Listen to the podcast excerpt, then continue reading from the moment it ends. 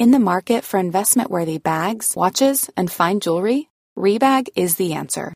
Rebag is a luxury resale platform where each piece is carefully inspected by experts to ensure quality and authenticity. Use Rebag to buy and sell finds from the world's top brands, including Louis Vuitton, Chanel, and Cartier. Head to Rebag.com and get up to 15% off your first purchase as a member with code REBAGNEW. Shop today at Rebag.com. That's R-E-B-A-G.com and use promo code REBAGNEW for up to 15% off your first purchase as a member.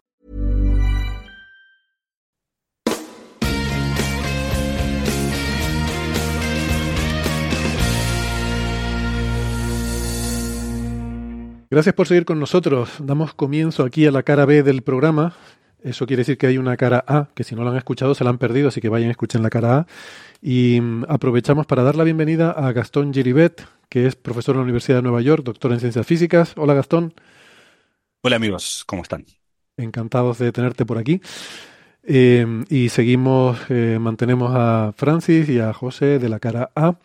Y vamos a seguir hablando de temas interesantes. Creo que ya eh, hemos terminado con las fricadas y, vamos a hablar de, cosas más normales, como por ejemplo el bosón de Higgs eh, y esos intrigantes indicios de una desintegración rara, eh, por lo menos eso es lo que se anuncia en una nota de prensa que estuve leyendo esta mañana, del LHC, el gran colisionador de hadrones, ya saben, nuestro mayor productor de, de energía concentrada por partícula que eh, se dedica a machacar partículas a ver qué sale de ahí. Y eh, pues con el bosón de Higgs, eh, Francis, bueno, Gastón, José, no sé si ustedes la han leído, yo no, no tengo ni idea de estas cosas, se nos dice que mm, el decaimiento, ¿no? la desintegración del bosón de Higgs parece sugerir algún indicio, algún pequeño, pero bueno, por lo que veo en la gráfica, quizás menos de dos sigma, ¿no? Por lo que se ve aquí, de algún tipo de, de indicio, ¿no? De nueva física. Sí, bueno, esto es un resultado que a mí me llamó la atención por las chorradas estas típicas de, las redes sociales, ¿no? Eh, Sabine Hosenfelder eh, se hizo eco de una de esas noticias que tú has comentado y claro, lo saca y yo dije, ¿cómo? Yo normalmente no se lo retuitear a Sabine, pero eh, dije, lo voy a retuitear porque esto es que ha metido la pata al fondo. Está diciendo que hay nueva física en esas señales y ahí eso era absolutamente irrelevante, no merecía la pena ni que yo lo comentara en el blog. Pero una cosa, perdona, pues cuando dijo Sabine que podía haber nueva física en un resultado del LHC, eh, ¿se retractó de sus comentarios sobre que el LHC es un desperdicio de dinero y que habría que cerrarlo? O... No, no, no, era un tuit. Era un tuiteo este tema, eh, lo planteó como indicio y, claro, le, la bombardearon de críticas y unas horas más tarde borró el, el tuit y dijo, he borrado este tuit ayer porque eh, no sé qué, no sé cuánto. Eh, como diciendo, bueno, eh, todo el mundo comete errores. Dice que escribió el tuit de noche antes de acostarse, que estaba medio dormida y que no sabía muy bien lo que estaba retuiteando. Qué peligro. Qué peligro tienen esos tuits de medianoche. Sí, suele, hacer todo lo que hacen divulgación a esa hora. Yo creo que eso fue una excusa. estaba borracho, no me acuerdo. Bueno, en cualquier caso, esto es una desintegración muy interesante, pero que todavía no se ha observado. ¿no? La, aquí el punto clave las desintegraciones del bosón de Higgs es que, como cualquier partícula, eh, los canales de desintegración son eh, casi infinitos. Es decir, en el bosón de Higgs, en, libros de texto documentados, puedes encontrar tablas con hasta 50 desintegraciones, pero 40 de esas desintegraciones son tan improbables que no serán observadas en muchísimas décadas. Entonces, claro, la, el bosón de Higgs se descubre con la desintegración, llaman mágica, ¿no? La, la, más clara, la más definida, que es la desintegración de dos bosones Z, que te da lugar a, a cuatro leptones que es una marca, que es una desintegración muy fácil de detectar, pues se diseñaron eh, los detectores del LHC, sobre todo CMS y ATLAS, para detectar este tipo de desintegraciones, y en la desintegración en una pareja de fotones, que también la gran ventaja de tener el LHC sobre el Tevatron es que detectaba muy bien los fotones en sus calorímetros electromagnéticos, que es una desintegración indirecta, claro, el bosón de Higgs tiene masa y se acopla a las partículas con masa y el fotón no tiene masa. Entonces hay ahí un, un loop una, una pequeña nota al pie. Hay tan bueno es el LHC detectando fotones que se acordarán en esa época que hasta había detectado un poco de exceso, ¿te acordás? Que había dudas de si, bueno, que luego ese exceso se fue con la estadística. Eso pasa siempre, ese es el punto clave aquí, en, este, en esta desintegración. ¿no? Entonces, el siguiente paso, si desintegras en dos Z, que tú ves los cuatro leptones, o desintegras en dos fotones, El paso intermedio es desintegrar en un Z y en un gamma, en un fotón. O sea, el, el bosón de Higgs se puede desintegrar en un bosón Z y en un fotón, por supuesto, como el fotón no tiene masa, a través de un lazo de partículas con mucha masa.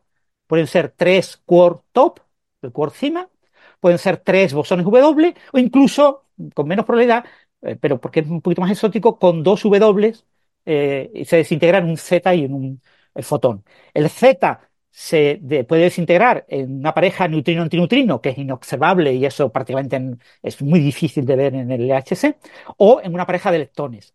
Y la pareja de leptones puede ser electrón-positrón, muón-antimuón y tau-antitau.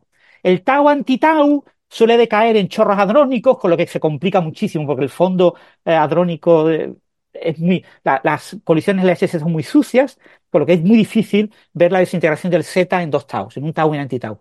Entonces, básicamente, la señal mágica, la señal ideal para ver al Z es eh, o dos electrones, electrón-positrón, o dos muones, muón-antimuón. ¿eh?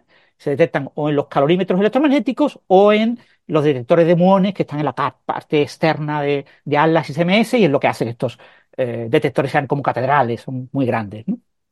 Bien, pues en la detección del Z en, gamma eh, hay que esperar a el LHC RAN 3, que es el actual, el que está ahora mismo, eh, ya hemos tenido el primer año y habrá que esperar pues 3, 4 años para que la tengamos ya observada, es decir, eh, con 5 sigmas, con 5 desviaciones estándares, observemos la desintegración en un Z y un gamma. Lo que suele pasar y pasó muchas veces con el Tevatron, ha pasado muchas veces con el LHC, es que la primera vez que superamos la barrera de las tres sigmas, eh, solemos superarla por exceso. Eh, eh, es muy habitual, es muy, muy habitual. yo supero esa barrera que le llaman la barrera del indicio. Lo que pasa es que indicio en inglés es evidence, con lo que en prensa, en español, todo el mundo traduce evidence por evidencia, y entonces resulta que las tres sigmas son la evidencia, ¿no? Y en España no, en España eh, cinco sigmas evidencia, tres sigmas es indicio. Bueno, pues ese primer indicio suele, suele aparecer, no siempre, ¿eh? claro, eh, suele aparecer cuando hay un exceso. Fijaros una cosa importante, cuando hay un exceso, yo he visto más sucesos, más desintegraciones de las que yo esperaba, alcanzo las tres sigmas, y entonces la noticia, el artículo técnico te dice, he superado las tres sigmas, tengo un indicio, pero la prensa lee señal de nueva física, porque ha habido un exceso. El modelo estándar esperaba detectar cierto número de eventos y he detectado muchos más. En este caso se ha detectado el doble de lo que yo esperaba detectar, un factor de 2. 2,2 más menos 0,7. Pues puede ser un y medio. O sea, que claro, siendo un y medio, el 0,7, pues prácticamente estás a 1,9 sigmas de, de, que el exceso, de ese exceso de, de, de eventos. Entonces, eh, lo que ha pasado aquí es eso. Eh, hemos superado las tres sigmas, pero no individualmente con Atlas y con CMS, analizando todas las colisiones del LHC RAN 2, es decir, entre 2015 y 2018. Eh, Atlas ha obtenido Total, 2,2. Hay, hay que tener cuidado con los excesos, eso siempre. Claro, hay que tener mucho cuidado con estos excesos. Excesos y tweets de medianoche, o sea, son cosas que hay que intentar evitar. Entonces, Atlas lo observó con 2,2 sigmas, cuando en teoría, con las colisiones que había acumulado en el S de RAN 2, que son 140 inversos de Fentobar, solo podía, según el modelo estándar, observarlo con una con dos sigmas, lo observó con dos con dos, para eso es un artículo técnico, ridículo, y nadie se hace eco de ese resultado de Atlas. CMS lo observó con 2,6 sigmas, cuando en teoría esperaba una con una sigmas, esto es un exceso que en su momento tuvo algo de recorrido en redes sociales, pero muy poco, porque claro, 2,6 sigmas, 2,6 sigmas es chichinabo. Pero cuando yo combino las 2,2 de Atlas con las 2,6 de CMS, la fórmula es elevar cada una al cuadrado, sumarlas y hacer la raíz cuadrada, obtengo eh, esas 3,4 sigmas que ahora son noticias. Pero con unos análisis, claro, eh, eh, oficialmente la combinación, digamos, naif la combinación de cuentas de servilleta, que es lo que yo acabo de hacer, de elevar al cuadrado y hacer la raíz cuadrada, eh, no es correcto. Lo correcto es reanalizar todos los datos utilizando unos criterios comunes de análisis, usando unos software de análisis, porque claro, son detectores distintos pero parecidos. en lugar de eh, eh, analizar los datos de manera distinta por el equipo de Atlas y por el equipo de CMS, cada uno sus propios datos, pues combinar equipos de ambos colaboraciones, con lo que tengo un artículo en el que firman todos los miembros de las colaboraciones. Son estos artículos que tienen 5.000, 5.000, no sé cuántos tiene, pero el artículo tiene una barbaridad, porque claro, son tantas personas que ya ni te ponen el número de autores que tiene el artículo. Pero debe ser eso, 5.500 o 6.000 eh, autores lo que tiene el artículo. Y, entonces al combinar esos resultados, yo tengo un valor ya oficial, que es ese valor que acabo de comentar, 3,4 sigmas, para la observación de, eh, en forma de indicio de esta desintegración del bosón de Higgs. Lo que pasa es que se ha obtenido con el LHC RAN 2 cuando no se debería haber obtenido con los datos que se han acumulado. Y la razón es que tenemos una fluctuación por exceso. Ese tipo de fluctuaciones por exceso, eh, ya digo, son muy, muy habituales y casi siempre acaban eh, reduciéndose. Claro, aquí tenemos la, doble visión, la visión del teórico que dice, ¿y si no se reduce? ¿Y si es la primera señal de nueva física? Eh, nueva física serían partículas de alta masa, una masa superior a la del quark top, que intervienen en este bucle. Se acoplan también al bosón de Higgs y en este loop eh, de tres quark tops, pues eh, tres partículas de alta masa, que candidatos hay infinidad de posibilidades. entonces, eso modifica los canales de desintegración, abre nuevas vías de desintegración a través de esta nueva física y ah, crea ese exceso. Pero ya os digo que esto es mm, algo que generará artículos teóricos, obviamente, eh, porque este tipo de cosas suele generar artículos teóricos, pero que eh, en la práctica casi siempre estos excesos desaparecen en el momento en el que obtengo los nuevos datos. Entonces, este tipo de desintegración que todo el mundo esperaba ver en el LHC RAN 3, este tipo de artículos, pues se ha visto eh, con el LHC RAN 2 gracias a esta combinación de los resultados de los dos experimentos. Y aquí no hay nueva física ni nada, ya os digo, es, es algo normal que haya este, este tipo de excesos, este tipo de señales. Eh, la razón fundamental, repito, es porque si no hay exceso, nadie se entera. Es un artículo técnico que no molesta absolutamente a nadie. O sea, se publica y, y ningún, prácticamente nadie se hace eco. Pero si hay exceso, Resulta que el editor de PRL, de Physical Review Letters, destaca el artículo en Physics, la revista de noticias de física de la Sociedad Americana de Física. Hacen un pequeño articulito, es como un, artículo destacado. Lo convierte en un artículo destacado y a convertir en un artículo destacado, todos los medios, todos los periodistas que se dedican a, cosas relacionadas con física de partículas se hacen eco del resultado. Bueno, pero es normal, quiero decir que es, es normal que, o sea, si, si yo, no sé, saco el telescopio y no veo nada, pues lo publico en un artículo que no veo nada, pero no le va a interesar a nadie. Pero si saco el telescopio y descubro un planeta nuevo, pues, eh, ¿se ha descubierto un planeta? Pues esto es algo así, ¿no? Oh, un exceso. Bueno, habrá que ver qué. Claro, eso, la, cantidad de candidatos a planetas que no han sido confirmados y, y, eso ha hecho que, bueno, los primeros años, hace 10 años era muy habitual que pues, más de la mitad de, los de los exoplanetas que se descubrían nunca eran confirmados, desaparecían. Y sin embargo hubo ya una transición en la que ya en las buenas revistas solamente se puede publicar un planeta confirmado. O sea, tú ves ese planeta y no lo publicas, sino que buscas a, otro equipo que de manera independiente lo, vea también. Y les dice, mira, que tenéis que mirar aquí, que ahí vais a ver un planeta. Uy, pues sí lo vemos, venga, vamos a publicar juntos. Y así, ya la revista te acepta el, candidato, entre comillas, a planeta convertido en planeta. Claro, quizás es mal ejemplo porque exoplanetas se están descubriendo continuamente, ¿no? Pero bueno.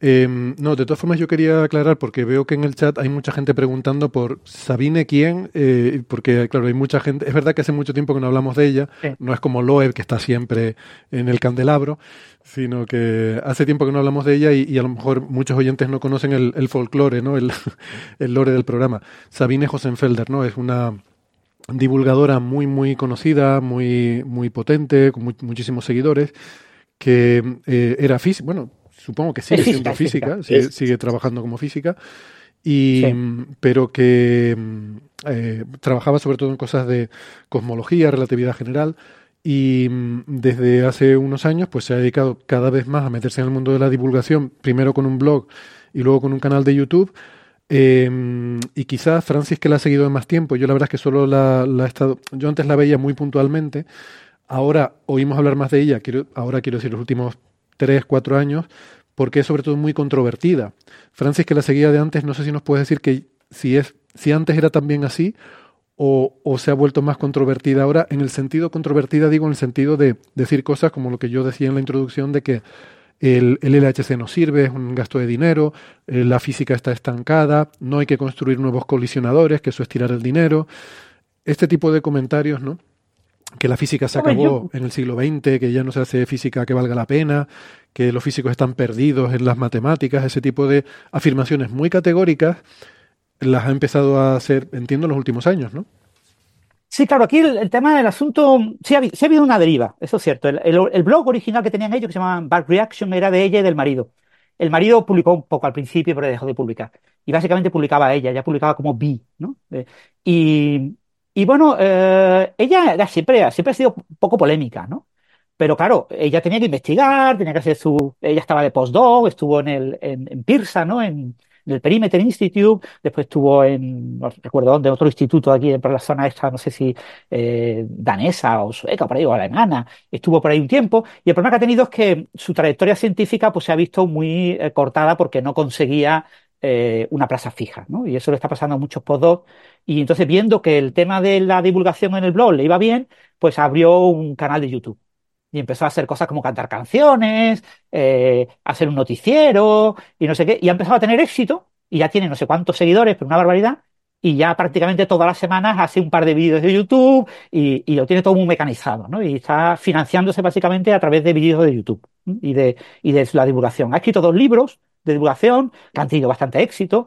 Eh, uno de ellos criticando, eh, uno de ellos, el primero, criticando la idea de la belleza y de la naturalidad en física, como eh, paradigmas a la hora de, digamos, plantear qué es bueno y qué es malo a, la hora de aceptar un modelo teórico.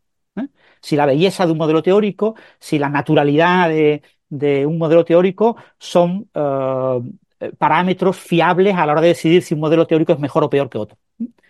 Y en esa línea, pues ha criticado mucho la teoría de cuerdas y ha criticado un poco a todos los teóricos en general y, y toda la, ella se supone que trabajaba en gravedad cuántica. Claro, en el perímetro estaba allí con, con Lee Smolin y no sé qué, hicieron sus cositas. Eh, ella siempre hizo muy radical. En, en, siempre ha trabajado en temas como muy en la línea de la especulación que raya el borde, ¿no? Eh, y en ese sentido comparte cosas con Loeb, ¿no? Y, Claro. y bueno, Además, en la descripción que hiciste tú de la, de las dificultades que tuvo, que todos tenemos para estabilizarnos, o sea, la carrera académica es muy dura, eh, pero ella fue, eh, yo creo que tiene un, un- un- una persona que no la conozco personalmente, o bueno, quizás sí, como, como con Franci, quizás sí, la, Quizás no te que la me va a decir, sí, sí, sí, nos vimos, nos tomamos una cerveza, bueno, creo que no, pero me, es una persona como resentida, con, con- o sea, que cree que merece un reconocimiento que no ha tenido, que debería ella haber sido contratada, que el mundo no la comprende, y entonces la, la- el enfado que tiene con la teoría de cuerdas es porque ella, bueno, pues eligió trabajar en una competidora de la teoría de cuerdas, y entonces, bueno, la, la comunidad no le hace tanto caso como el que ella cree que tendría.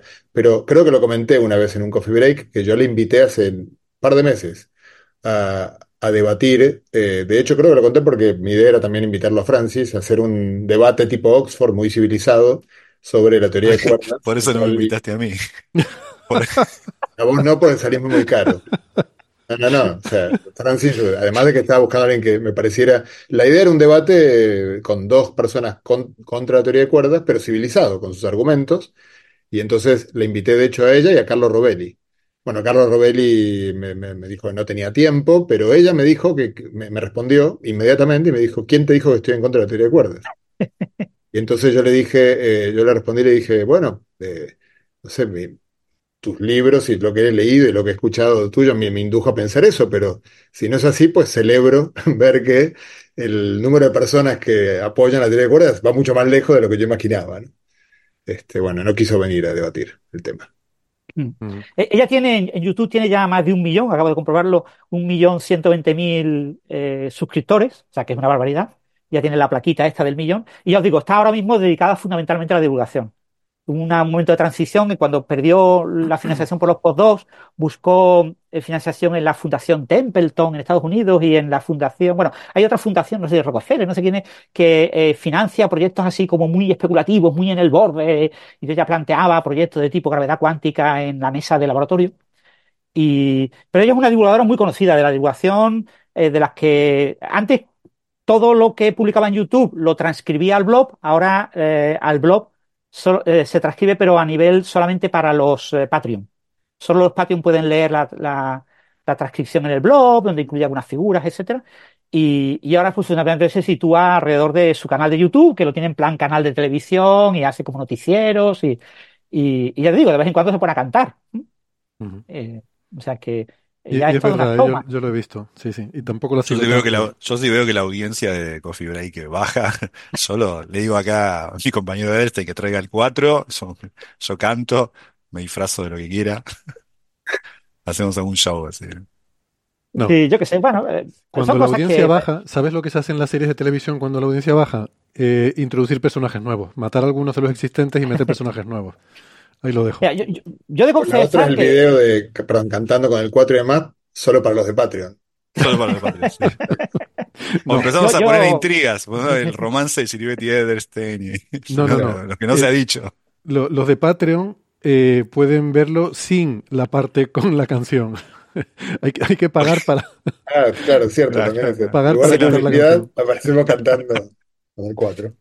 Ya, ya, os digo, yo, yo leía prácticamente todo lo que publicaba Sabine en su blog cuando publicaba. Entonces, yo muchos de los vídeos que publicaba solo leía la transcripción.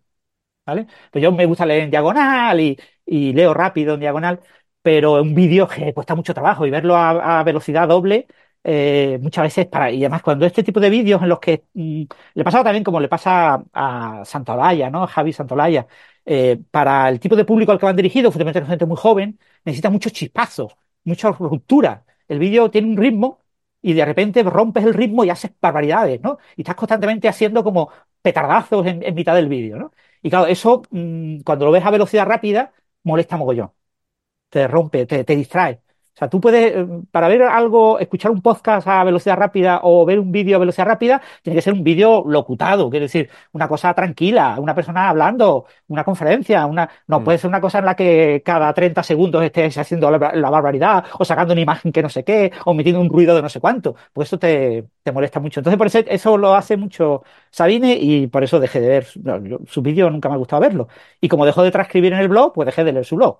Así que perdió un, un lector, pero bueno, ha, ha, ganado más de un millón de suscriptores, o sea que es de gran éxito en la divulgación. Mm, bueno, parece que se mantiene. Tuvo una época también haciendo bibliometría, ¿no? Eh, no claro, si... el problema que tenía es que ella te quería eh, pedir financiación para proyectos, ¿no? Para pagar a gente y tener algún doctorando y tener algo, así a ver si, si porque claro, su marido está trabajando en la academia y creo que está con un puesto fijo. Entonces, ella ve que, bueno, si el marido lo ha conseguido, porque no va a lograr ella, ¿no? Eh, además, el marido es más experimental, eh, ella es más teórica y más especulativa, pero bueno, eh, podía lograrlo también. Y entonces pidió alguno de estos proyectos, ¿no? Y al pedir proyectos en los que trataba de meter algo de divulgación, con algo de ciencia, pues hizo alguna cosa de bibliometría, hizo, hizo cosas, algunos proyectos que pidió fueron como muy, ah, muy, como último recurso, ¿no? Por pedir dinero por ahí. Pero ahora creo ya que vive de, de, de, la, de la divulgación y, y, pasa de pedir proyectos. De vez en cuando publica algún articulito. Como nosotros, que nos forramos. Bueno, pero los que tenemos una plaza fija, pues tenemos esa ventaja. Esto nos da mucho juego para hacer muchas cosas, ¿no? Y eh, no tener una plaza fija y tener, ella tiene casi 50 años, eh, pues eh, es duro, es muy duro. Sí, sí. Bueno, em, vamos a seguir entonces.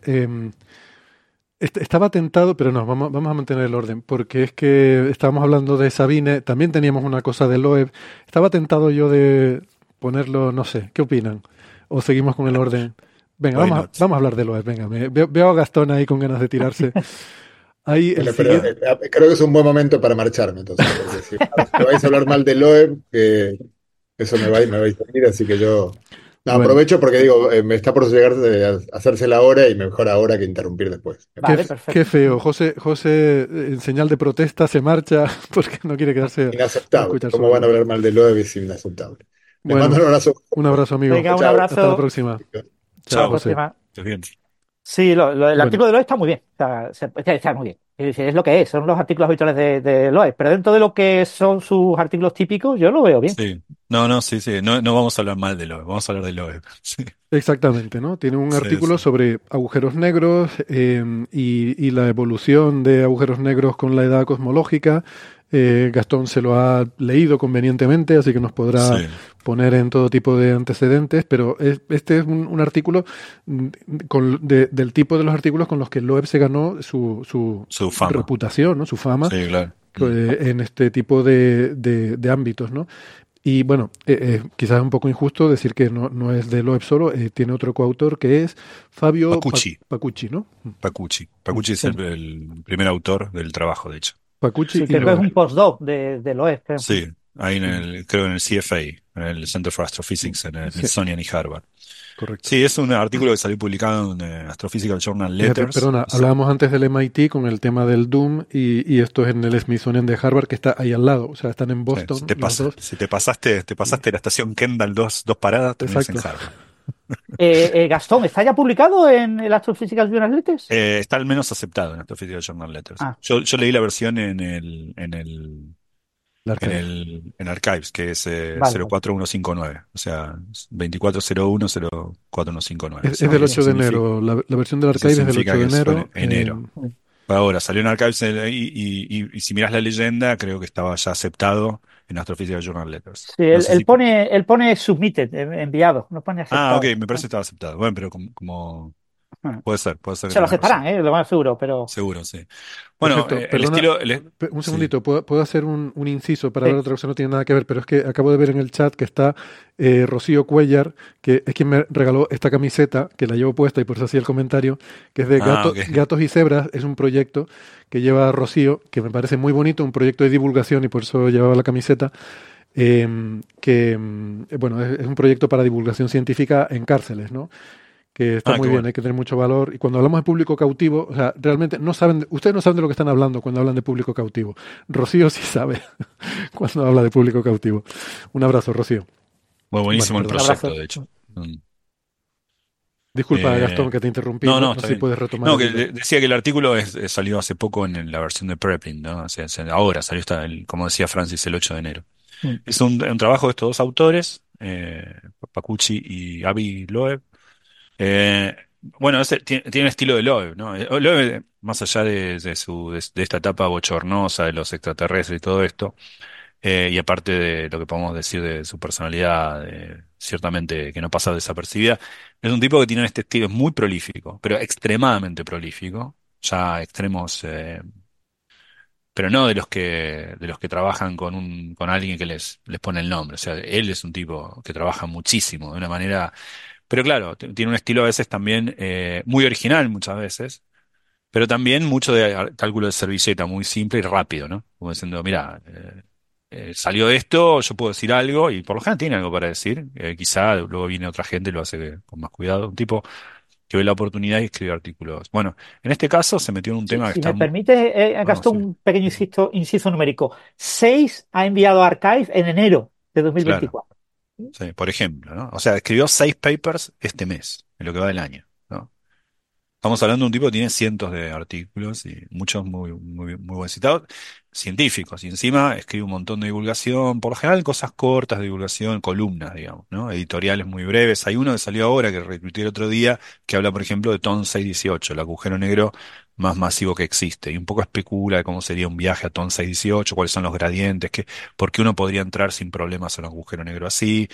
Lo que quiero decir, está pensando mucho en un problema que está muy de moda, del que vamos a hablar quizá después también, o si no la vez que viene, que es cómo evolucionaron los agujeros negros tan rápido. ¿eh? Sabemos que cuando el universo tenía el 3% de la edad que tiene hoy, ya había agujeros negros sup- supermasivos, de muchísimas millones de masas solares o, más, decenas de millones de masas solares. ¿Cómo se formaron tan rápido? Hay dos escenarios para esa formación, eh, después podemos hablar de eso, pero este trabajo no es sobre cuál es el escenario, el escenario de esa formación, sino una cuestión observacional, que es la siguiente. Es decir, cómo fue evolucionando a lo largo de la historia del universo, desde que el universo tenía unos cinco, un quinto de su tamaño de hoy, ¿eh?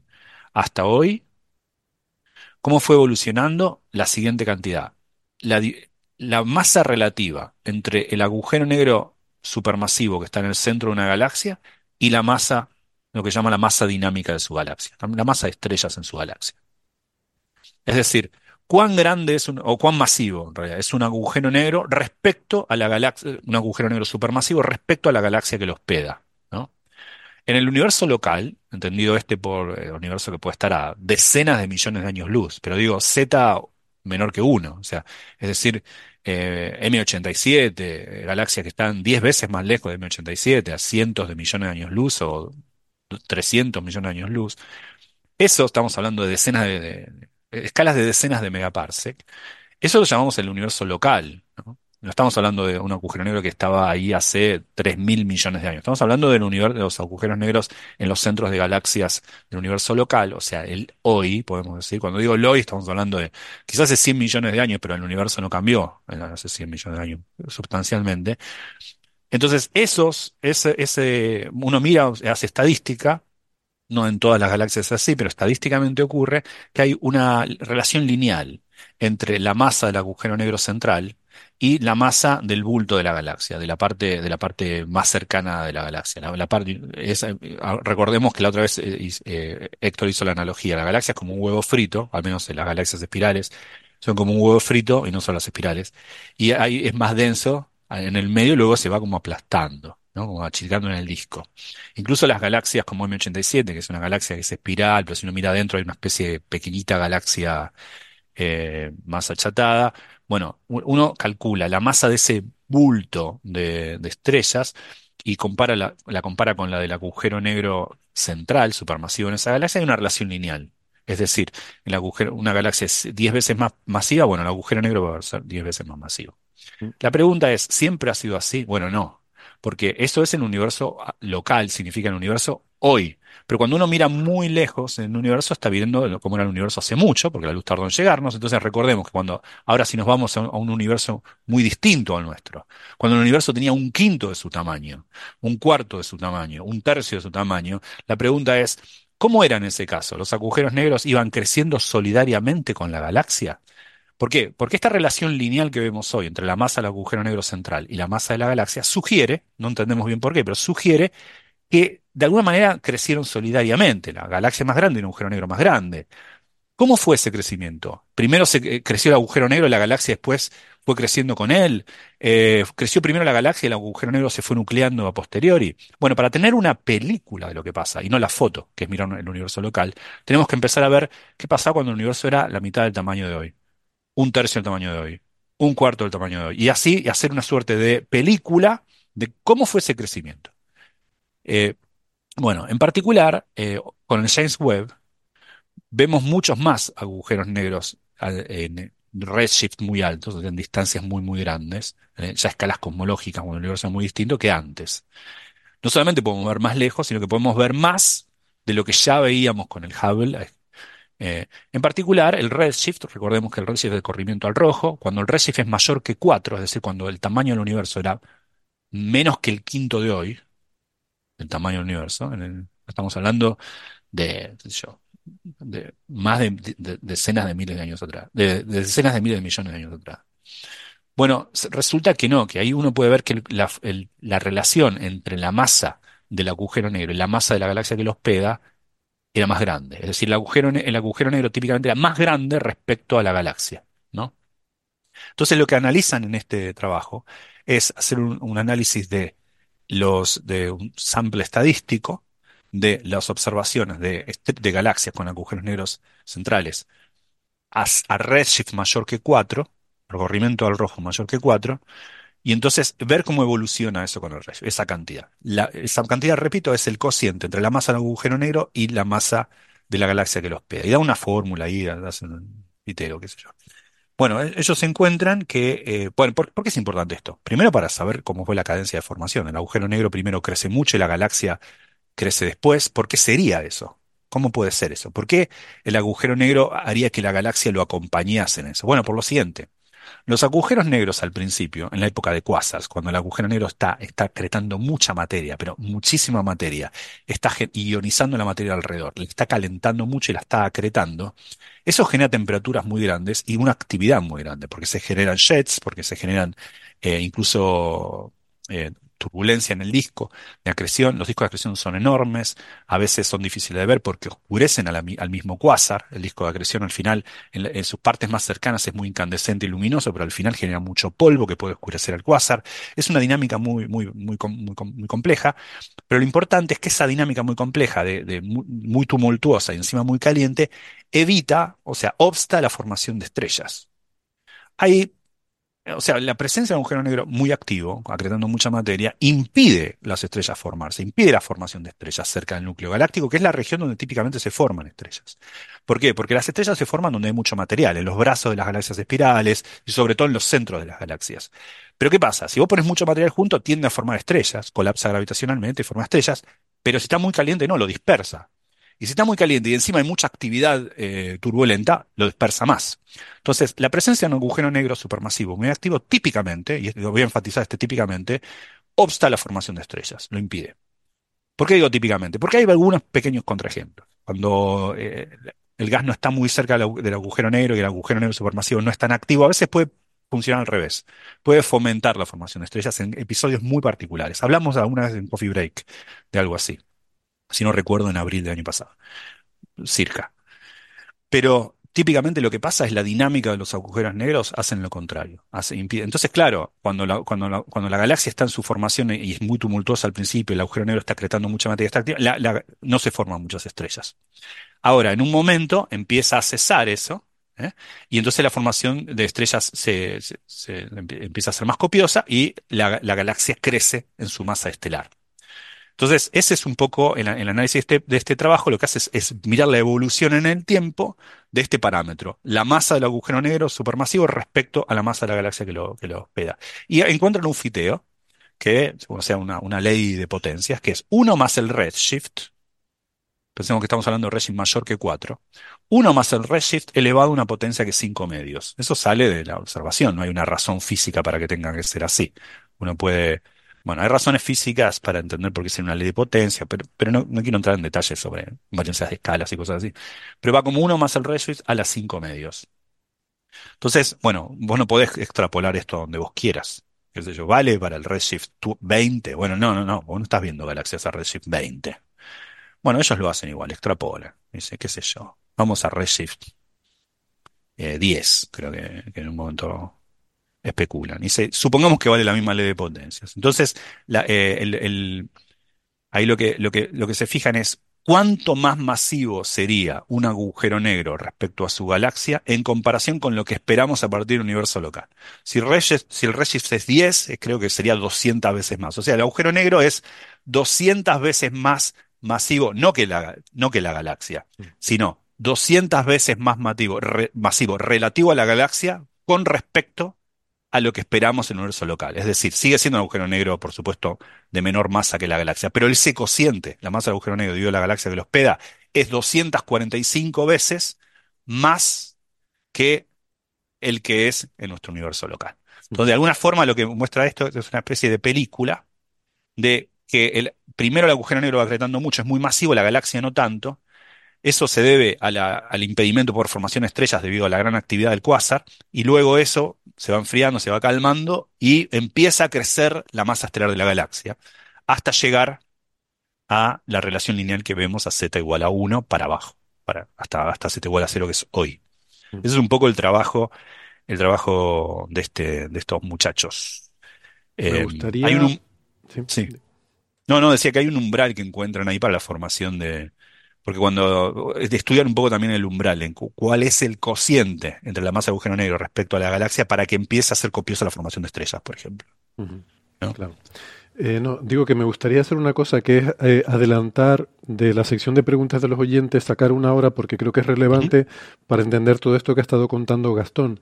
Porque nos pregunta Expo una, una pregunta que ya hemos respondido otras veces, pero que creo que es muy común, muy habitual, que es que eh, él entiende que le parece normal que haya esa relación entre masa de agujero negro y masa de galaxia, porque al final es el agujero negro el que hace que la galaxia gire a su alrededor y que se lo imagina como un sumidero eh, por el que se va tragando la galaxia y que lo que hay es lo que todavía no se ha tragado. Y esa, esa idea que es muy común, eh, hay que desterrarla porque es, es muy engañosa y, y, no y no es cierta. El agujero negro es una pequeñísima parte de la galaxia. La, la, galaxia no está dominada por el agujero negro, la propia galaxia es la que domina al agujero negro. Eh, la nuestra, por ejemplo, tiene, no sé, 200, 300 mil millones de masas solares y el agujero negro central son 4 millones de masas solares. O sea que es el agujero negro central... Eh, 50 mil veces, exacto. 50 veces más que nosotros. 50 mil veces menos masivo que la propia galaxia. Mm. Eh, los agujeros negros se forman en el centro no porque formen la galaxia a su alrededor, sino porque el centro es donde hay más material, hay más densidad y es más normal que un objeto compacto se forme ahí porque tiene más, más material y más densidad en la que formarse y además si se formara un poquito mm, lejos del centro, lo normal es que por lo que se llama fricción dinámica, poco a poco vaya, primero estaría en órbita en torno al centro de la galaxia y poco a poco se vaya, vaya migrando y vaya depositándose, ¿no? Como, se, como la sedimentación se iría yendo hacia el centro de la galaxia, ¿no? Y de hecho, bueno, las galaxias se fusionan y sus agujeros negros centrales también se fusionan. Primero quedan en órbita, pero poco a poco, debido a toda la interacción con todo lo que hay alrededor, por esa fricción dinámica, esa órbita se va acortando, se va acortando, hasta que llega un momento que ya empiezan a emitir ondas gravitacionales y terminan por fusionarse.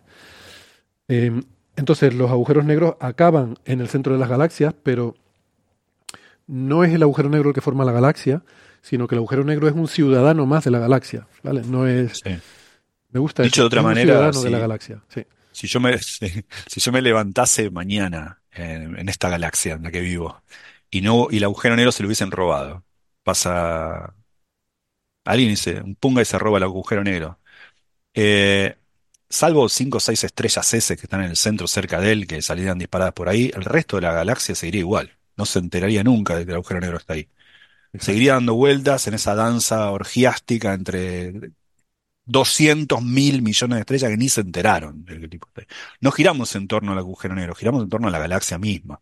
Eso es. Eh, eh, ahora, quizá en el pasado, cuando las galaxias eran muy pequeñas comparadas con la masa del agujero negro, el agujero negro sí tenía cierto, eh, cierta importancia en cuán rápido se formaban las estrellas en una galaxia, pero justamente porque aplacaba la formación de estrellas. ¿no? ¿Cuánto, en realidad, el agujero negro es importante para decir por qué una galaxia tardó tanto en ser formada.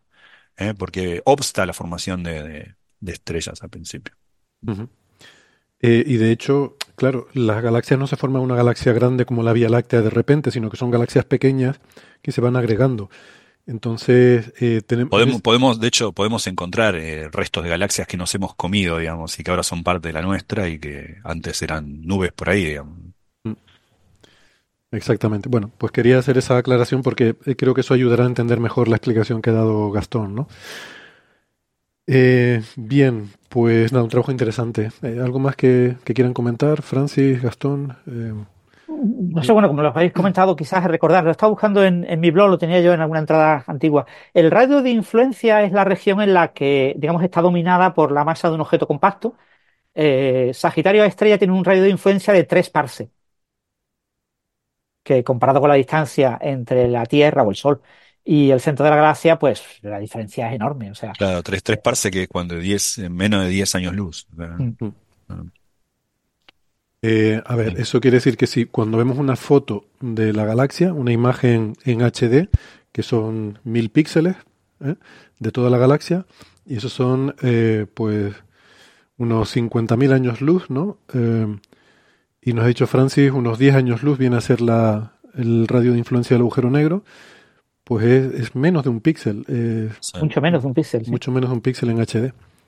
Mm. Vale. Em, quizá, quizá pueda, si no te molesta, vos sos el que tiene la batuta acá, pero quizá pueda. no me molesta nada. Con, el, trabajo de Abuter este de, Nature, porque es muy breve.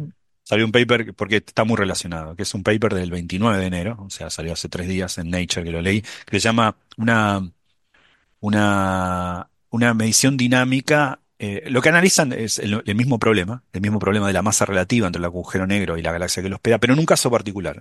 se, se agarran un caso que está a redshift 2 el paper de, Loeb es para Redshift 4 para más grande, significa cuando el universo tenía un quinto de su tamaño o menos. Este es cuando el universo tenía un tercio de su tamaño. Redshift 2 igual es muy lejos, ¿eh? estamos hablando de agujeros negros que están a algo así como 11 mil millones de, o sea, eh, estamos hablando de agujeros negros que estaban así como lo vemos hace 11 mil millones de años, ¿eh? eh, hace un montón de tiempo. Bueno, lo que analiza ahí es un caso particular, donde un agujero negro, eh, y estiman, hacen espectroscopía, o sea, es un paper observacional, eh, se- nos resuelven en, pero estamos hablando de una resolución increíble, ¿no? Microsegundos de arco, o sea, la, la línea de, de, hidrógeno de la H alfa, y ven un gradiente, o sea, un ensanchamiento, entonces ahí pueden ver velocidades diferenciales. Es un análisis espectroscópico este agujero negro, a Redshift 2, o sea, muy, muy lejano.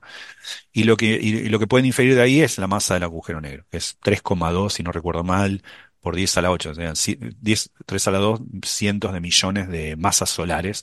Y el- también analizan, por eso lo quería enganchar con la masa relativa entre la galaxia y eso. Y lo que encuentran, debido a, también a la, no solamente al espectro, sino a la luminosidad, es que era bastante poco masivo, para, eh, estamos yendo para el otro lado, poco masivo respecto a la, a la, a la masa de la galaxia, y, pero está acretando a velocidades enormes. En acretando a velocidades enormes, nuevamente un caso de Super Eddington. Es decir, está acretando a más que el límite que se supo- su- supondría que en un caso muy, muy simétrico e idealizado, la presión de radiación equipararía a la presión gravitacional.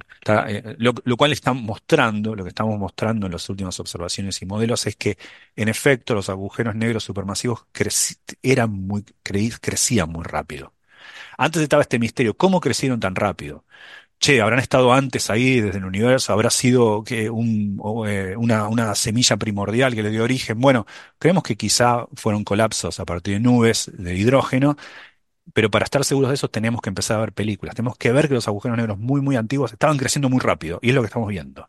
Los agujeros negros supermasivos están acretando velocidades que no nos hubiésemos imaginado nunca. Estaban comiendo materia como locos eh, a velocidades que nosotros creíamos que era un límite que no se podía pasar. Mm.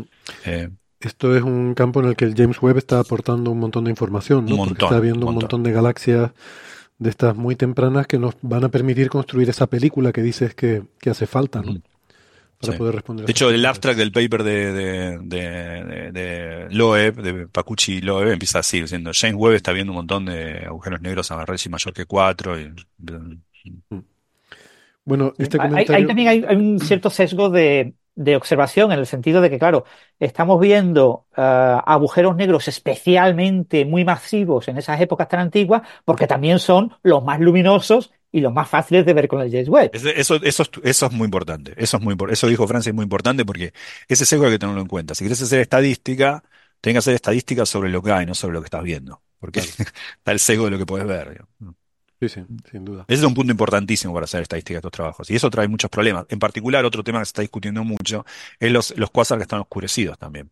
Porque incluso aquellos que verías, aquellos que tendrían la masa suficiente para ser vistos, a veces no los ves por otras razones. Eh, entonces, bueno, hay un montón de sesgos acá. Mm, Pero el, el oscurecimiento yo creo que es más fácil de tener en cuenta porque sabes que es un factor geométrico, ¿no? Normalmente dependiendo de cuál sea tu línea de visión con el cuásar, lo vas a ver como brillante o como oscuro, y eso Claro, sí que es hay un, relativamente, hay un, for- hay un 4pi que te ayuda ahí. claro, es, es relativamente sencillo de corregir, ¿no? Pero bueno, estabas hablando de, o sea, no, no, no sé si quieres contar algo más de, de este paper que has tocado de pasada, porque también has mencionado el problema de cómo crecieron tan rápido estos agujeros negros y si la propia nube de hidrógeno que pueden, puede haber dado paso a la semilla de estos agujeros negros Ah, y el otro otro de los temas que teníamos. Así que no sé si quieres sí, aprovechar y engancharlo. Sí, sí, el, el- el- el paper de, de, la evaporación de... Sí, de Lou Picker y Kosenko. Es un trabajo, un trabajo un poco más especulativo. Hay que tener que se- tiene un título gracioso. Es algo así como feeding pla eh, ¿cómo es? Feeding plankton to a whale o algo así, como Sí, darle, alimentando con darle de pla- darle de comer plancton a una ballena. una, ballena. Mm. Y tiene, Eso seguramente en la versión en revista le quitarán esa parte del eh, título. creo que sí, por eso tiene un subtítulo, claro. Sí, por eso tiene un subtítulo que es algo así como agu- agujeros negros supermasivos a partir de pequeños agujeros negros primordiales o algo por el estilo. No, pequeñas explosiones de agujeros negros. Agujeros negros, eh, creo que el, el subtítulo del artículo es algo así como eh, eh, agujeros negros supermasivos a partir de explosiones de pequeños agujeros negros. Y eso es importante porque la idea, ahora nos vamos más atrás, es, no analicemos como la película cómo los agujeros negros van creciendo relativo a su galaxia, cómo se formaron las semillas que dieron al agujero negro, al agujero negro in the first place. O sea, cómo, cómo, cómo empezaron estos agujeros negros, qué eran antes de ser agujeros negros. Porque no había, recordemos que no había estrellas. En un momento algo tuvo que haber colapsado ese agujero negro. Hay dos escenarios. El primer escenario, más eh, ortodoxo, pero es el que menos está funcionando, es que las primeras estrellas que existieron, estas prístinas, masivas, azules y de corta vida estrellas que llamamos de población 3 y que nunca vimos ninguna, pero son las primeras que habrán existido todavía. Eh, esas estrellas eran mucho más masivas, vivían muy poco y eran muy, muy masivas y quizás colapsaban y formaban, formaban semillas muy masivas que luego fueron acretando y fueron formando agujeros negros.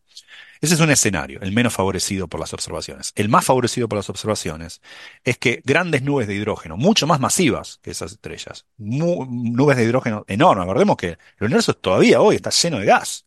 La estrella, hay más gas entre eh, que, estrellas, eh, un montón de polvo por ahí.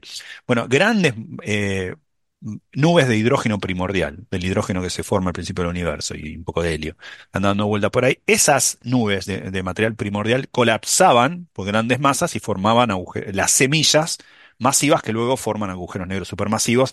Por eso es que vemos agujeros negros supermasivos cuando recién empezaban las estrellas. ¿eh? Redshift muy, muy grandes. Ahora, este segundo escenario, más favorecido, igual tiene un problema, que es eh, una, hay una dinámica de gas que hay que seguir acá. estamos hablando de grandes este, nubes prístinas de gas en el universo joven que estaban formando, forman semillas masivas que se forman agujeros negros. Ahora, ¿cómo eh, es posible eso? Hay que estudiar la dinámica del gas que recorría un universo eh, sin estrellas por ahí y que forma, colapsa gravitacionalmente por su propio peso. Y hay que tener cuidado porque el gas tiene su propia dinámica. Y por lo general hay, cosas de, cuando se enfría se fragmenta y se diluye. Entonces, hay que tener mucho cuidado con la dinámica. Hay, que hacer modelos muy, muy, muy sofisticados sobre cómo, cuán plausible es que se hayan formado agujeros negros supermasivos a partir de nubes de hidrógeno. Bueno, eh, hay un, problema con eso porque si uno mira la, la eh, la tasa de enfriamiento y de fragmentación de una nube no necesariamente da eh, una copiosa formación de agujeros negros. Así que algo las tuvo que haber mantenido calentitas. Tuvo que haber, algo tuvo que haber evitado que ese hidrógeno formase hidrógeno molecular. Algo tuvo que haber mantenido calientes al comienzo del comienzo del universo estas nubes y eso genera más fácil que, que e-, evita que, se fragmente y se disperse más y entonces ayuda a que se formen agujeros negros o semillas masivas que luego serán agujeros negros supermasivos. ¿Qué las mantuvo calientes? Es la pregunta. Eh, hay este trabajo, este trabajo de Lupiker y Kosenko, que también es de ahora, de hace pocas semanas, lo que genera, eh, eh, propone un mecanismo un poco especulativo. Pero ¿por qué no?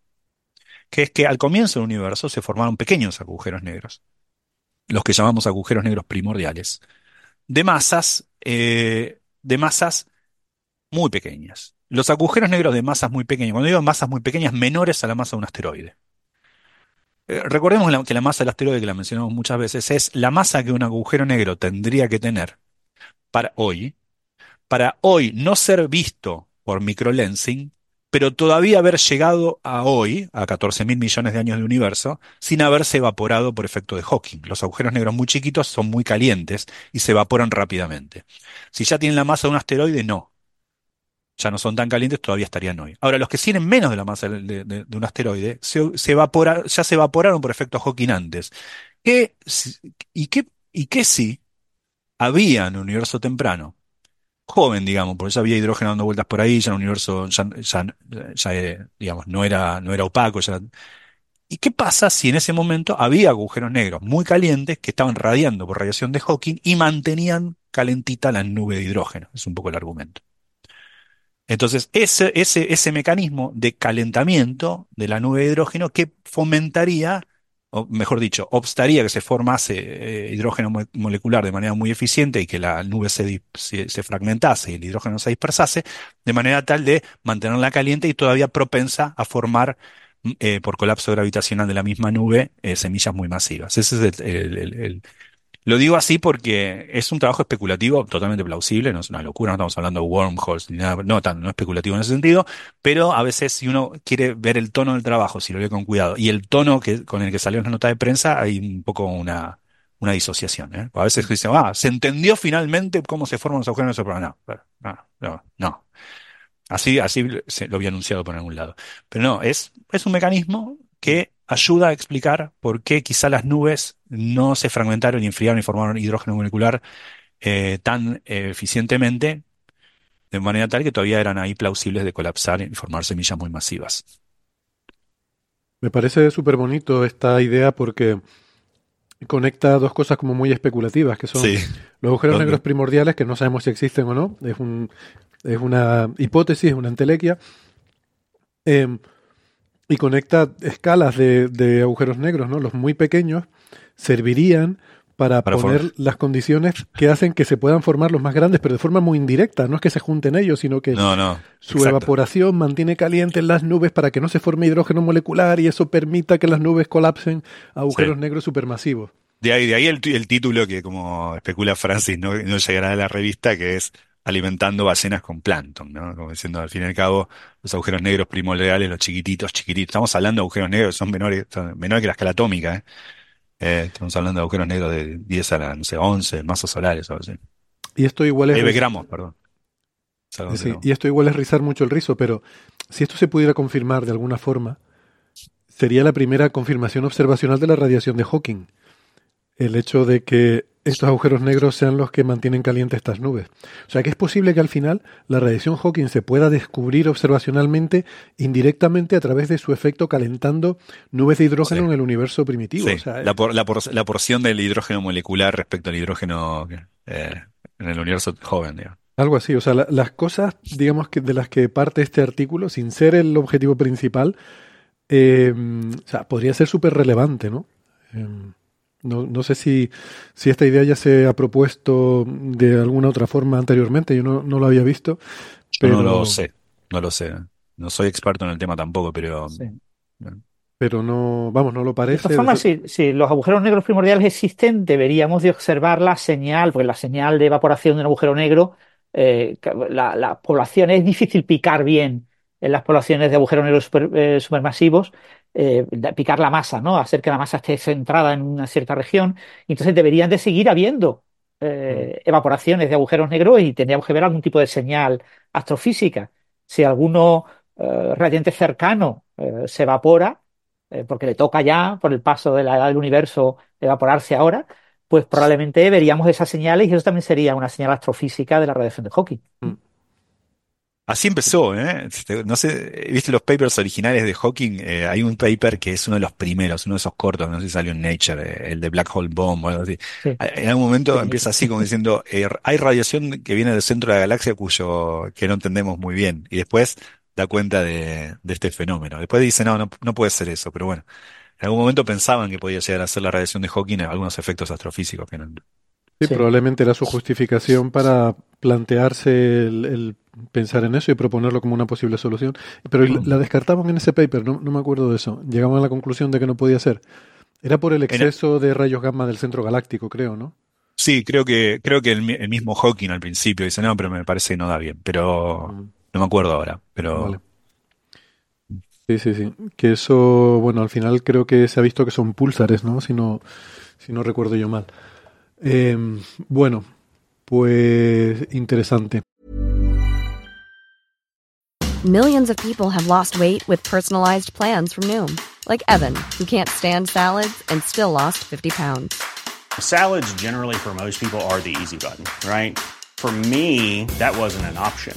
I never really was a salad guy. That's just not who I am. But Noom worked for me.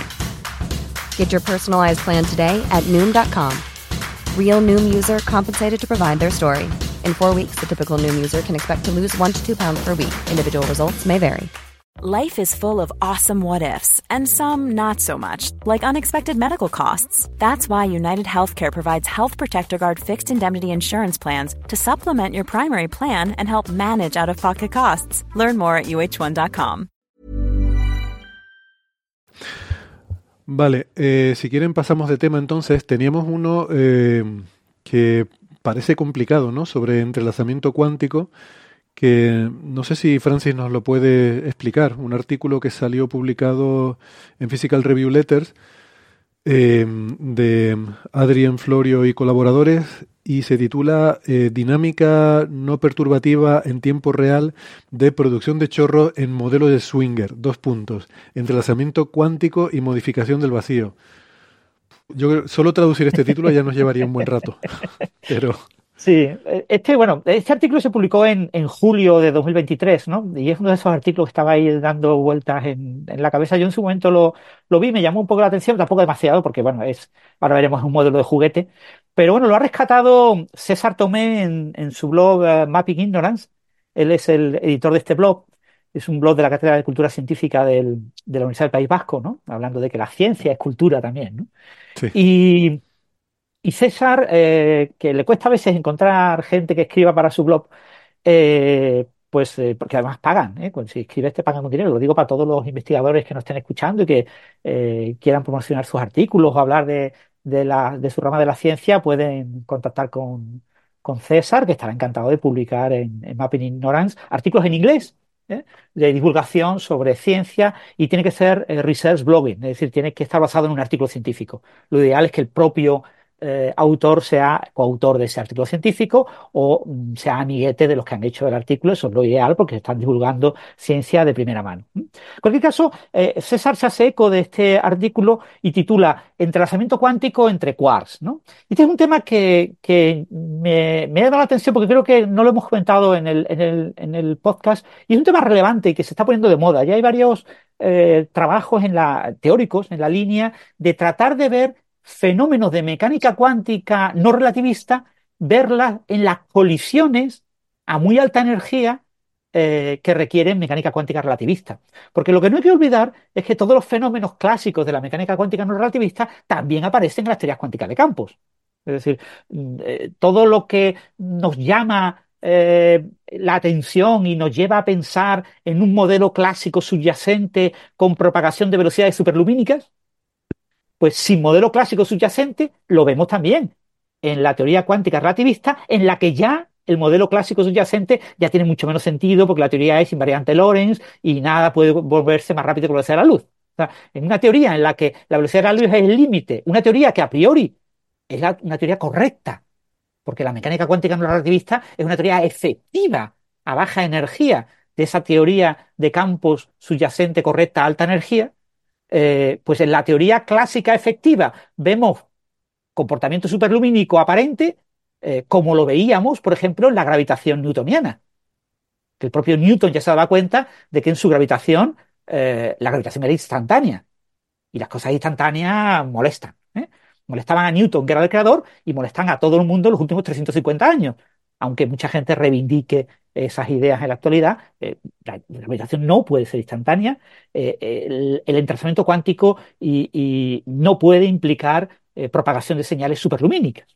Y eso, lo ideal, lo maravilloso, sería darles un zasca en toda la cara a todo el que ve ese tipo de ideas, viendo en las colisiones del LHC, en diferentes desintegraciones, viendo fenómenos cuánticos viendo directamente pues el entrelazamiento. Eh, claro, cuando eh, en cualquier colisión de, partículas de alta energía ocurren muchos fenómenos, pero suelen ser de fenómenos muy, complejos de, analizar eh, en todo detalle. Y yo lo que veo es fundamentalmente los productos finales.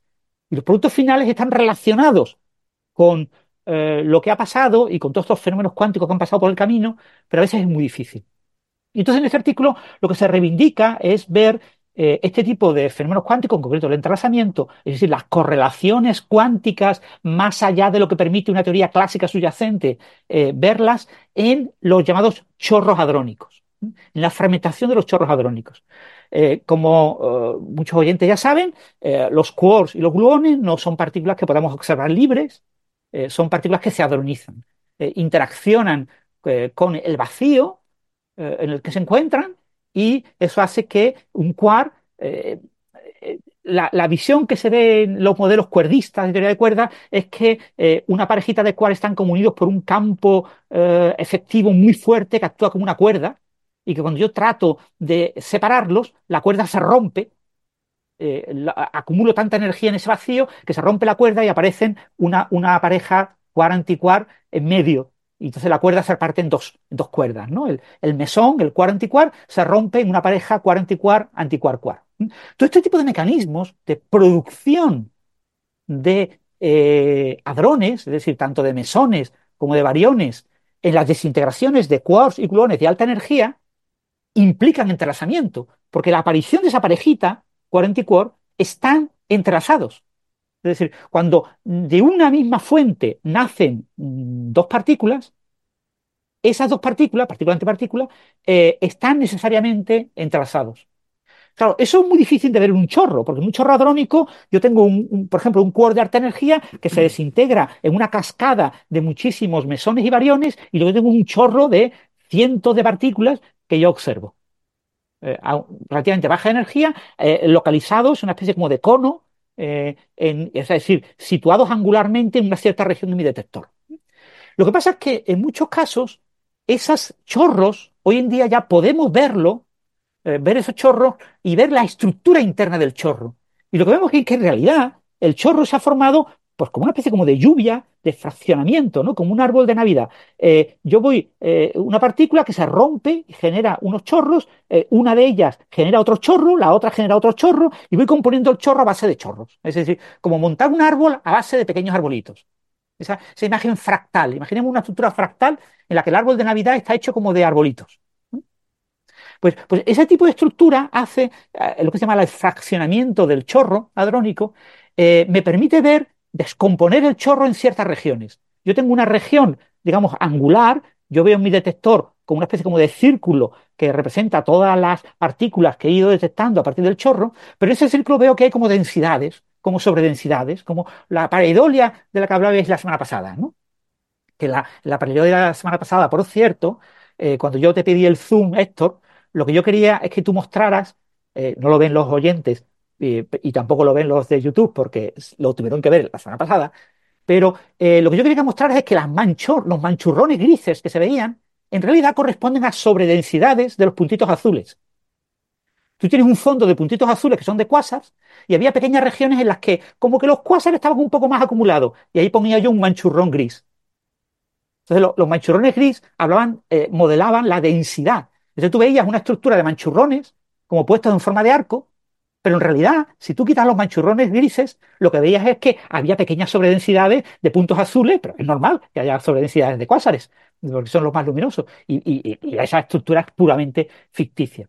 Bueno, pues en los, eh, chorros hadrónicos, hoy en día ya pues, estamos empezando a poder analizar el chorro hadrónico al suficiente detalle como particionar, como para particionar el chorro hadrónico en subchorros hadrónicos.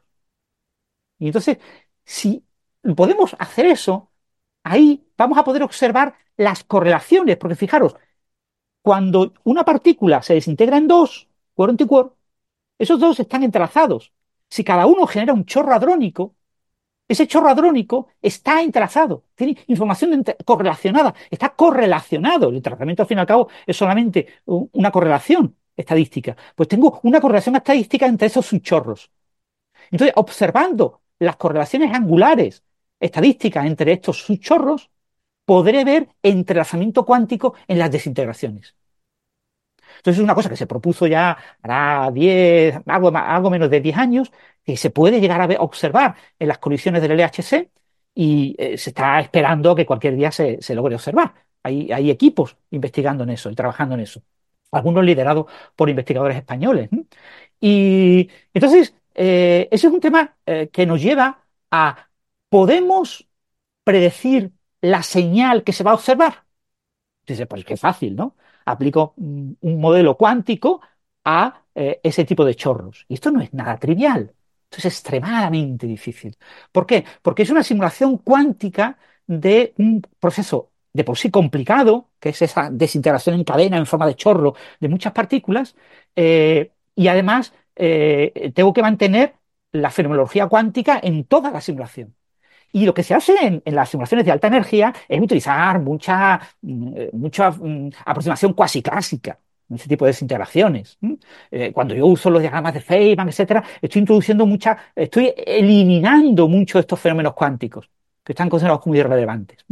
Entonces, para ver realmente qué señales yo espero ver en este tipo de, de, eh, chorros hadrónicos, yo tengo que hacer simulaciones. Y tú dices, pues claro, muy fácil. Hago simulaciones con la TIC-QCD, con la cromodinámica cuántica en el retículo. claro, es que estos son enormes simulaciones para hacer eso y no tenemos superordenadores en el mundo capaces de hacerlo, ¿vale? O sea, simular eh, este tipo de eh, correlaciones cuánticas tipo entrelazamiento en chorros hadrónicos, estás más allá de lo que permiten los superordenadores actuales. Entonces, claro, tú puedes decir, bueno, pues tiramos la toalla. Bueno, pero podemos hacer algo, por lo menos podemos avanzar un poquito en, en qué tipo de fenómenos yo espero ver, para ver si mm, algún día alguien ve la señal. Y eso es lo que se ha hecho en este artículo publicado en Physical Review Letters. Entonces, bueno, atacar el problema de los chorros hadrónicos con quarks, antiquarks y gluones en QCD, en tres más una dimensiones, es imposible. O sea, es imposible ahora y probablemente en, décadas. Eh, y probablemente hasta que no lleguen los ordenadores cuánticos masivos con millones de qubits, no se podrá empezar a ir haciendo este tipo de cosas. Eso puede ser a partir de 2050 o así. Pero bueno, podemos simplificar un poquito. Bueno, en realidad, utilizar, en lugar de utilizar QCD, podemos utilizar electrodinámica cuántica. Esto me diréis, electrodinámica cuántica. Pero si la electrodinámica cuántica no tiene confinamiento ni nada parecido a la droidización. En tres más una dimensiones. Pero en una más una dimensiones sí hay fenómenos de este tipo.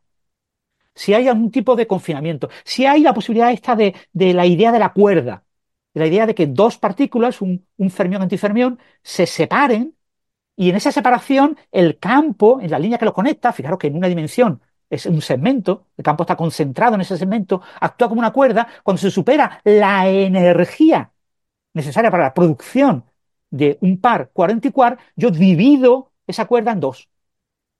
Y en dos, que tienen ahora, eh, eh, están correlacionados y están entrelazados. Y, ese tipo de, de fenómeno lo puedo ver, es análogo al confinamiento, eh, de quarks y gluones, pero es una especie de confinamiento en una más una dimensiones en electrodinámica cuántica, en QED.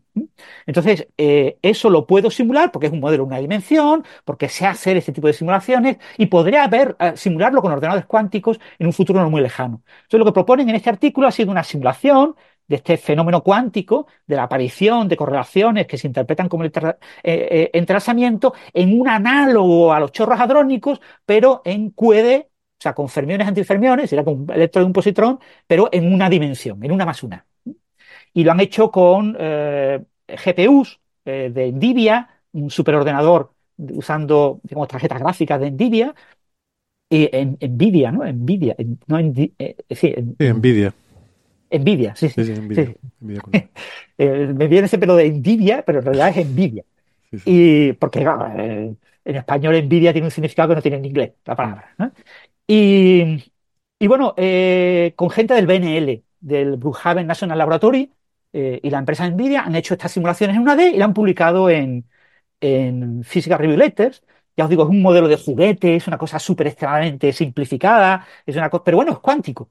Es un modelo simulado en ordenador clásico de fenomenología cuántica completa y se observa eh, las correlaciones, una serie de picos eh, en, el espectro que apuntan a que si ese tipo de picos se observa en chorros hadrónicos, es decir, en las correlaciones angulares entre los subchorros que forman un chorro hadrónico, podríamos decir que son indicios de que está habiendo entrelazamiento. Entonces ellos plantean que lo que ven en un modelo extremadamente de juguete, extremadamente simplificado, pero que requiere superordenadores de GPUs, eh, pues eh, eh, es una, digamos, indicación de lo que vamos a poder observar en el LHC en un futuro cuando este tipo de colisiones se observen. Ellos comparan esos picos con unos, son unas correlaciones que se veían en, el LEP, concreto en el detector Delphi, alrededor del año 1995, se observaron algunos de estos picos y, y, pero claro, eran, eran indicios muy débiles, muy, muy débiles. O sea, ahí también hay parte de pareidolia, ¿eh? O sea, ahí es, yo quiero ver la señal y veo algo y digo, mm, la estoy viendo. Pero eso en realidad no está confirmado eh, oficialmente que se vio, ¿no? Pero bueno, eh, ellos inducen que, ellos intuyen que eh, lo que observan en estas simulaciones se parece a lo que eh, se veía en algunas eh, colisiones del Delphi y por eso pues quizás en parte pues han publicado en, en PRL, en Physical Review. Pero bueno, a mí me pareció un, artículo muy curioso y que nos muestra, por un lado, la enorme dificultad de hacer ese tipo de cálculos en QCD eh, y la enorme importancia de tener ordenadores cuánticos para poder hacer ese tipo de cálculos cuánticos y por otro lado, que se, está trabajando, se está trabajando muy en serio y que quizás dentro de pocos años tengamos esa gran noticia de que ya se haya observado el, el entrelazamiento en, en, los chorros hadrónicos en detector como el HC, que sería, yo creo, una gran noticia y que nos conectaría la física de muy, muy alta energía, sería la observación a mayor energía eh, hasta ese momento de un fenómeno cuántico que normalmente observamos a muy, muy baja energía, que es el entrelazamiento cuántico. Nature is quantum, bitches. Exacto. Exacto. And so are you. Eh, aquí hablamos hace poco de, de algo sobre eso, ¿no? La observación del entrelazamiento cuántico a mayor energía jamás observado, o algo así, había un titular Sí. así, eh, Sí. y que correspondía a entrelazamiento entre quarks. Me suena vagamente de, de porque te- había esos dos posibles titulares, ¿no? La Mm. primera vez que se observaba entrelazamiento entre quarks y la primera vez y, y- y la vez que se había observado un entrelazamiento a mayor energía. Me suena eh, haber tratado Mm. ese tema, pero bueno. Sí, ya hace, no hace no tanto, ¿no? Me parece. Sí, No, hace no poco. tanto, sí, hace sí, unos sí. pocos episodios. Ahora mismo no lo recuerdo, Lo- lo voy a buscar. pero Esto, sí, e- ese es el tema en el que se, eh, digamos, en- enmarca este tipo de trabajo, ¿no? El tratar de observar este tipo de fenómenos y, y Mm. bueno, y está ahí. O sea, la, la- la gran noticia, eh, que yo sepa todavía no se ha logrado, pero habría que ver. eh, no lo encuentro, no encuentro ahora mismo dónde lo hablamos. Vale, yo, yo lo busco y, y te digo algo. De todas formas, Vale. el... Ah, mira, creo que lo tengo aquí. A ver, eh, sí, el... Exactamente, Atlas alcanza la detección de más tal, octubre de 2023, episodio 433. Tendría que mirar exactamente de qué iba esto, pero pone una grafiquita. Eh, el nuevo resultado de la colaboración Atlas estuvieron el efecto de entrelazamiento en quarks top. Buscaron pares de quarks top en su umbral de Sí. producción cuando la masa invariante del par está en su mínimo, aproximadamente dos veces la masa del quark top, y se espera que estén máximamente entrelazados. Eh, bueno, Vale, no importa mucho. De- eh, esto te quería preguntar, Francis, es una simulación, ¿verdad? Eh, y, y esto está hecho con, con ordenadores clásicos. Seguro que lo dijiste, Ordenadores está- clásicos, sí. andaba despistado mirando otra cosa. Sí, son con, con GPUs. con- Ah, con GPU, sí, por eso preguntabas lo de Nvidia. Sí, perdona, estaba despistado buscando otra información y se me, se me pasó. Son ordenadores clásicos, no, no es ordenador cuántico. Este tipo de modelo se puede hacer en ordenador cuántico. En principio, los ordenadores cuánticos, por ejemplo, los que trabaja Ignacio Cirac, que son ristras de átomos, eh, todos puestos ahí que yo por microondas voy entrelazándolos y aplicando operaciones sobre ellos, eh, permiten simular ese tipo de sistemas. Y sé que Cirac está trabajando en esta línea. Pero claro, en una dimensión, ¿eh? Claro. El- en dos dimensiones es un poquito más complicado, pero también eh, se está. En el futuro es que este tipo de cosas se puedan hacer incluso en volumen. Ajá. Wow. En- Pero ahí, ahí, ahí uno tiene que ir a un modelo distinto aparte. No solamente aum- aumentar la, dimensión, sino aumentar la complejidad del modelo, porque necesitas que haya confinamiento, por ejemplo. Claro, el, el gran problema de los qubits es que el qubit es como modelo de un fermión, es la mayor chorrada del mundo, porque es sí o no. O sea, es- el, el qubit eh, eh, no es un fermión bueno, no es un buen modelo de un fermión. Entonces, eh, en este tipo de modelos de- con, los ordenadores cuánticos actuales, simular eh, teoría cuántica de campos, eh, pues es un modelo extremadamente simplificado después de la realidad. Aquí se ha usado el modelo de Swinger, que es un modelo bastante preciso de teoría de campos. ¿m? Eh, Muy o bien. sea, que un modelo de verdad. O sea, cuando se mete un fermión, se está simulando por ordenador un fermión. En, los modelos, con los ordenadores cuánticos actuales, cuando tú simulas un fermión, lo que en realidad estás eh, simulando es un qubit. Y estás aplicando sobre un qubit eh, eh, cosas. o sea, es como si quiero simular una bola que se mueve cuando yo le pego un balón pie, ¿no? Le pego un- con el pie. Y en realidad lo que simulo es un qubit por la bola y la bola o ha sido golpeada o no ha sido golpeada. Pues bueno, es que no es lo mismo que meter un gol. O sea, meter un gol mm, requiere que la bola haga algo un poquito más complejo que estar en estado 0-1. Entonces, el- el- en simulaciones por ordenador clásicos, tú sí puedes poner un, un fermión bueno. Claro, aquí son fermiones que se mueven solo en una dimensión, ¿eh? o hacia la derecha o hacia la izquierda. Y hay un retículo, es decir, se mueve un salto hacia la derecha o un salto hacia la izquierda. Vale, eh, pues nada, si hemos terminado con esto, el, respecto a lo que tú comentabas, Francis, de que el, de la semana pasada que me habías pedido hacer el zoom aquel y eso, eh, no quise responder ahí para no, no cortar el hilo de lo que estabas explicando. Eh, si yo no recuerdo mal, el- los puntos que ponían, los puntos azules eran los cuásares que ellos cogían de un catálogo. O sea, que no. eh, lo que ellos usaban era de, de catálogos de cuásares con absorbentes de magnesio 2, que son básicamente, de hecho había dos catálogos que ellos cruzaban, que ni siquiera los habían hecho ellos, sino son catálogos públicos que, que, vamos, Sí, sí, que hay sí. gente que se dedica a eso, sacados del survey del Sloan, eh, y en los que había gente que se había, que, que había estado curando esos catálogos, ¿no? O sea, que se había currado el limpiarlos y buscar en concreto esos absorbentes, o sea, eh, espectros de quasars en los que se vieran líneas de magnesio 2 desplazadas correspondientes a eh, nubes, en este caso galaxias, que haya a lo largo del camino de visión. Eh, o sea que ellos ahí se limitan a poner simplemente lo que sale en el catálogo en ese trozo del cielo que es el que estaban analizando. Pero vamos, que estoy de acuerdo contigo, sí, al final es que tienes una cosa llena de puntos y de manchurrones y claro, identificar que hay una Sí, serie pero de que, puntos que lo que yo quería conectados- destacar, perdona esto que te interrumpa, lo que yo quería destacar es eso. No son puntos, cuásares en el fondo y manchurrones de otra cosa encima, sino que los manchurrones son a partir de los puntos. Claro. Solo tengo puntos, Claro, claro. solo tengo puntos y de repente veo que en ciertas regiones los puntos están como más juntos y digo, ahí voy a poner un manchurrón. Es que lo- los manchurrones son los sitios donde el cuásar te, te ilumina una línea de visión, ¿no?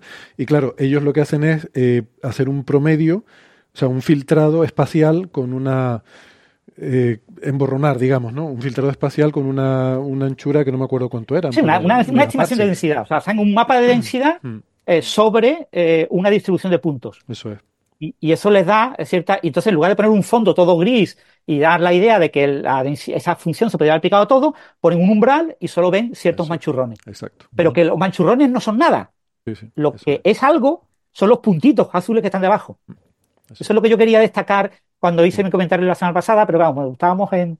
y Yo tenía necesidad de ir rápidamente, que tuve justito a la hora de pillar el avión, me lo dijo José. Como no salgas corriendo, no pillas el avión. Y Bueno. bueno, yo no, no conoces los taxis y todas las distancias y esto y lo otro, y, y cómo va, y bueno, llegué justito. Fui el último, la última persona que entró en el avión, ¿eh? Ah, sí. Eh, o sea, que llegué justo. Pues, pues, te la jugaste porque puede pasar cualquier cosa en la carretera. Yo ayer estuve una hora para sí, un sí. camino de 10 minutos porque había un accidente en la carretera y, y estuvimos ahí una hora parados. O sea, sí, sí, una de esas cosas me, te puede me pasar. lo, me lo jugué, me lo jugué. Yo cuando Y, tengo que coger fui un como una hora y media antes, ¿eh? Cuando salí para allá, ¿eh? O sea, te quiero decir que hay ciertos aeropuertos en los que tienes que ir con más tiempo Yo del cuando voy a que coger un avión siempre me planteo para estar dos horas antes por lo que pueda pasar, porque Sí. El, el riesgo de quedarte tirado, hombre, si te quedas tirado en Santiago no pasa nada, pero imagínate que estás en otro país y pierdes el vuelo y tienes que estar, que si buscando hotel, que si otros vuelos y que tal como viajamos nosotros, eh, significa que te lo pagas todo tú. Porque yo ahora para justificar al IAC que perdí un avión, porque no- vamos, nada. Eh, no, se- seguro que se podrá, pero no, no, no, no quiero ni imaginarme cómo será algo así. Sí, La cantidad de formularios que hay que llenar. sí, Mira, sí, sí. de verdad, seguro que es mejor pagártelo tú y, y ya está. Es quitarte el problema. Sí, bueno, pues eso, pero que, que es lo que yo quería destacar, ¿no? De, de la, de esa noticia, ¿no? Mm. Que, porque a veces cuando eh, el- lo Sí, presenta, pero, por ejemplo, pero la fíjate pantalla que de. incluso esa imagen era del otro paper, ¿no? Porque de este no hay. No- Sí. Era Sí, una, sí, sí. una nota de prensa, ¿no? Estábamos hablando del paper Sí, sí. del año pasado, que como es la misma técnica, intuimos que cuando se publique el paper será algo parecido, ¿no? A aquello Claro, que vimos claro. en el del año pasado. Sí, sí, sí. sí. Mm. Pero sí que quería eso, de- destacar eso, porque la, imagen habitual solamente se ven, los machurrones en, en gris, no se ven los Mm. puntos. Sí. Entonces, eh, digamos, eh, no, no ves, no ves lo que se está mirando, no, no ves el dato real, ves Mm. solamente el dato ficticio puesto encima, ¿no? claro. Y, y claro, el, cuando metes un velo encima, pues solo ves el velo y el velo te da una estructura que no es realmente la que tú estás viendo, ¿no? Lo ideal es quitar esos manchurrones, ver la imagen pura, solamente los puntos, y después ver la, la imagen con, con puntos, o sea, con manchurrones. Mm. Y dices, mira, ah, pues, vale, vale. Y Entonces, cuando haces eso, claramente ves la pareidolia, o sea, que se ve súper clarísimo. Bueno, eh, teníamos otro tema que, que creo que está bastante chulo, el de las lentes oscuras, pero si les parece lo dejamos para la semana que viene. Vale. Que mm, eh, este me lo leí yo y seguro que la semana que viene estaré, o sea que no habrá problema. Me lo, lo que pasa es que no me acordaré de nada la semana que viene, me lo tendré que repasar. Pero bueno, no importa porque estaba. Tiene, tiene algunas cosas interesantes, la verdad. Y, lo vamos a dejar pendiente. Y si les parece, vamos ahora a ver si tenemos algunas preguntas aquí en el chat, que he visto que hay varias. Y a lo mejor sería buen momento para coger algunas de esas preguntas. A ver, denme un segundito que vamos a mirar aquí.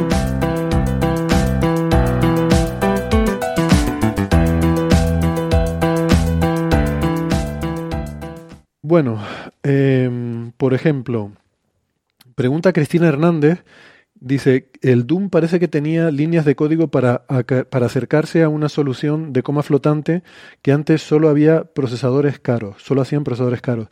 Yo creo que seguramente se refiere al coprocesador matemático, si se acuerdan, que apareció también en los años 90, ¿eh? que, lo, em, que era un procesador aparte que, que había para acelerar los cálculos matemáticos, ¿no? No había GPU, por supuesto, todo el cálculo lo hacía el procesador principal y fue una gran revolución el que se introducía, creo que se introdujo con el 486, ya traía integrado un coprocesador matemático, pero eh, se podía mm, instalar aparte, digamos, en la placa base, los 386, podías ponerle un coprocesador matemático independiente que hacía en paralelo los cálculos matemáticos y eso aceleraba todo, ¿no?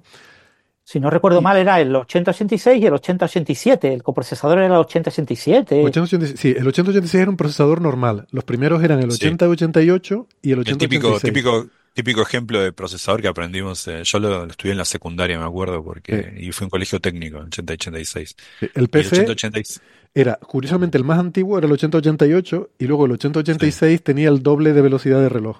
Era el y después turbo. el 8087 era el que funcionaba como coprocesador. Exacto, el 8087 era el coprocesador, correcto. Sí, era el, el coprocesador de coma flotante. Lo acabo de encontrar aquí en Wikipedia. Ah, mi, El co- mi co- mi 8087 era el conocimiento de, com- mi conocimiento de computadoras cesaron en el 1991. Yo soy como el Hubble, boludo. Es que estos fueron los años buenos. Yo, Sí. yo insisto siempre con el, el libraco este, que, que- qué contento me puse cuando lo encontré, porque esto, Ah, mira, el ensamblador, sí. hoy en día vas a Amazon Me y pides pi- lo que se me quieras. pianta un lagrimón, sí. Pero en aquella época encontrar un libro de esto, cuando yo lo encontré en la librería, esto valía 10.000 pesetas, una barbaridad. O sea, le- para mi, mi padre no entendía que yo le estuviera pidiendo 10.000 pesetas eh, con aquella cara de, sufrimiento y de, y de suplicando que, que por favor me comprara ese libro. Y, Me, me acuerdo, mi, mi- mi primera computadora fue una Commodore 64 de 1986. Ujú, Ya. Ah. Pues el mío fue en el 82, un Spectrum, Yo tuve un Spectrum también, ¿no? un Spectrum 48. pero no sé de qué fecha, no sé qué año sería. Bueno, en Por fin. ahí, no sé, que nos 82, estamos 83. poniendo aquí cebolletas, pero el Doom, volviendo a la, a la pregunta de Sí. Cristina, el Doom mm, efectivamente estaba muy optimizado y no requería coprocesador matemático, de hecho corría igual en un 386 sin copro y con copro, eh, que era una de las cosas guays que tenían, o sea, a eso me refiero, que el eh, John Carmack, y no sé si tenía otro colaborador, se hizo famoso por haber desarrollado estos algoritmos muy eficientes, el, el motor de Doom se llamaba, para hacer estas representaciones, como dice Francis, que el, el mundo realmente no era tridimensional, pero te hacía una visualización Sí. que sí lo en perspectiva, ¿no? Bueno, em, hay una pregunta, pero que no la entiendo bien, eh, de P. Dice, ¿los agujeros negros lo tendrían más sencillo para acretar hacia el hot and dense state? ¿Lo tuviesen más sencillo que hacia la muerte térmica? Em, creo que la sintaxis de esta frase falla algo, pero me parece entender que está preguntando si es más fácil acretar cuando, al principio del universo cuando era hot and dense o al final Ah. hacia la muerte térmica.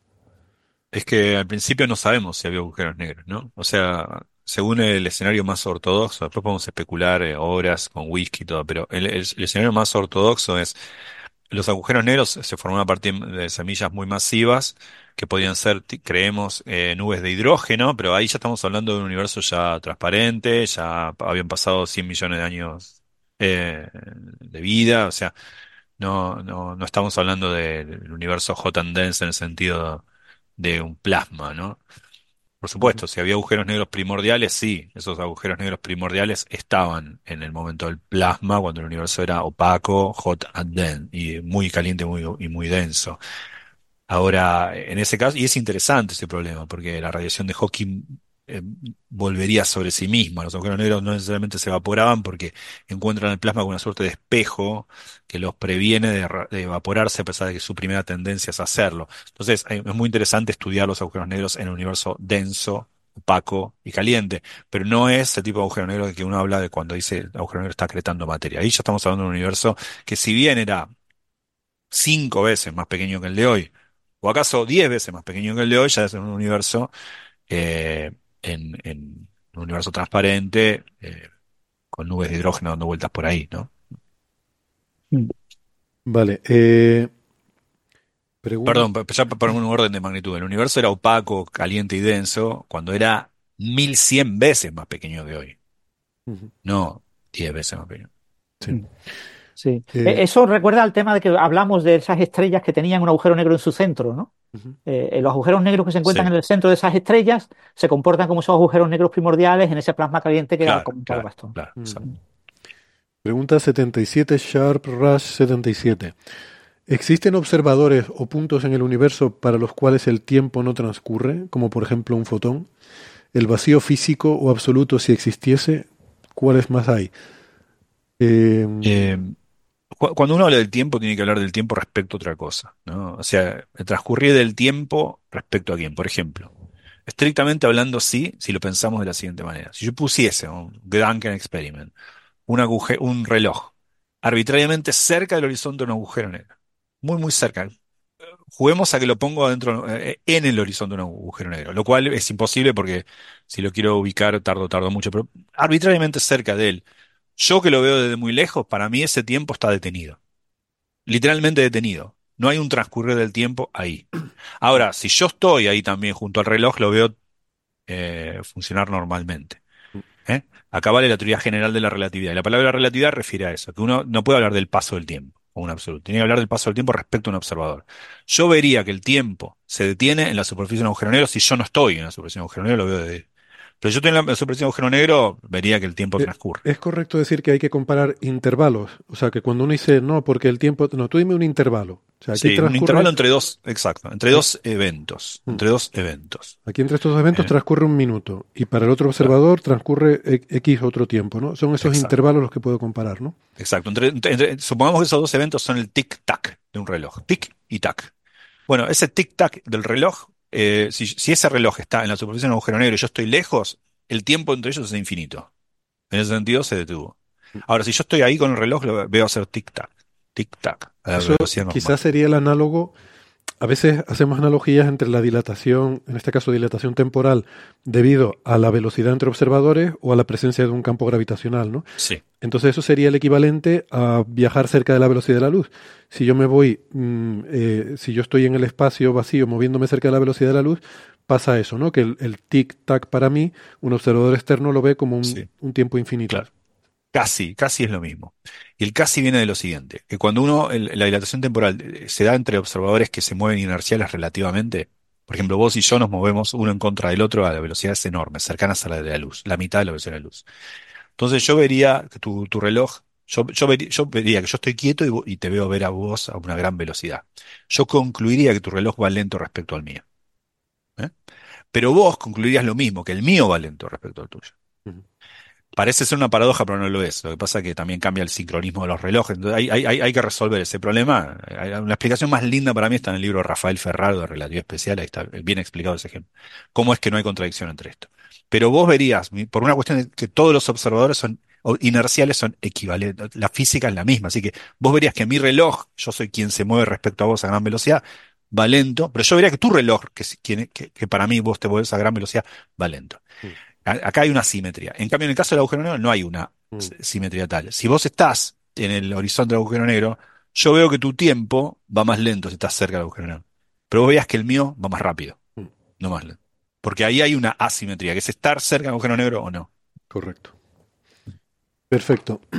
Eh, vale, pregunta Ligeia, disculpa, si- no, no sé pronunciar tu nombre, no sé si era Ligeia o Ligeia. eh, dice, hace poco estuve en una charla de sistemas cuánticos abiertos en cosmología. ¿Saben algo de esto? Yo la verdad es que ni idea. Sistemas cuánticos abiertos en cosmología. No sé a qué se puede referir. ¿Alguno de ustedes sabe? Eh, bueno, eh, a ver, los sistemas cuánticos abiertos y cerrados. Eh, en principio, cuando hablamos de evolución unitaria de un sistema cuántico en el que la evolución unitaria descrita por la ecuación de Redinger es determinista, nos estamos refiriendo a un sistema cerrado. Es decir, estamos considerando que todo el universo de ese sistema es conocido y se describe y modela con la ecuación de Rodinger. Esos sistemas existen en los libros de texto y son los ejercicios de los cursos de física cuántica. Pero en la realidad no existen. En la realidad los sistemas cerrados no existen. todo sistema es abierto. Todo sistema tiene un entorno. Todo sistema cuántico decoere. En todo sistema cuántico abierto, ¿qué llamamos entorno? Llamamos entorno a lo que no se puede describir mediante la ecuación de Rödinger. La ecuación de Rödinger, para todas y cada una de las partes del entorno, es imposible de aplicar. Entonces planteamos que el entorno es una especie como de baño térmico, es una especie de cosa que rodea a mi sistema cuántico y que interacciona con mi sistema cuántico aproximadamente cerrado, eh, introduciendo ruido, introduciendo eh, medidas eh, aleatorias, haciendo que la coherencia de mi sistema cuántico eh, aparentemente cerrado o, aproximadamente cerrado eh, no sea completamente cerrado y vaya, eh, vaya, vaya perdiendo esa decoherencia, ¿no? vaya decoherando, como se diga eso. Entonces, claro, el problema que tenemos en cosmología es, ¿es el universo en su conjunto cuántico? Y si es en su conjunto cuántico, necesariamente tiene que ser un sistema cuántico cerrado. El universo no puede ser un sistema cuántico abierto, porque el universo, lo es todo, no tiene entorno. No hay nada más allá del universo. Entonces, eh, claro, cuando tú hablas del universo observable, pues el universo observable dentro del universo más grande, eh, pues el universo observable es lo que yo puedo observar, del trozo que puedo observar, tengo el horizonte cosmológico desde el punto del lugar donde yo me encuentro, ¿no? Tengo un, cierto horizonte cosmológico y, no puedo observar más allá. Entonces, eso sí puedo interpretarlo como un sistema abierto que tiene un entorno, que interacciona. Pero al eh, universo en su conjunto, la única opción es considerarlo eh, un eh, sistema cerrado.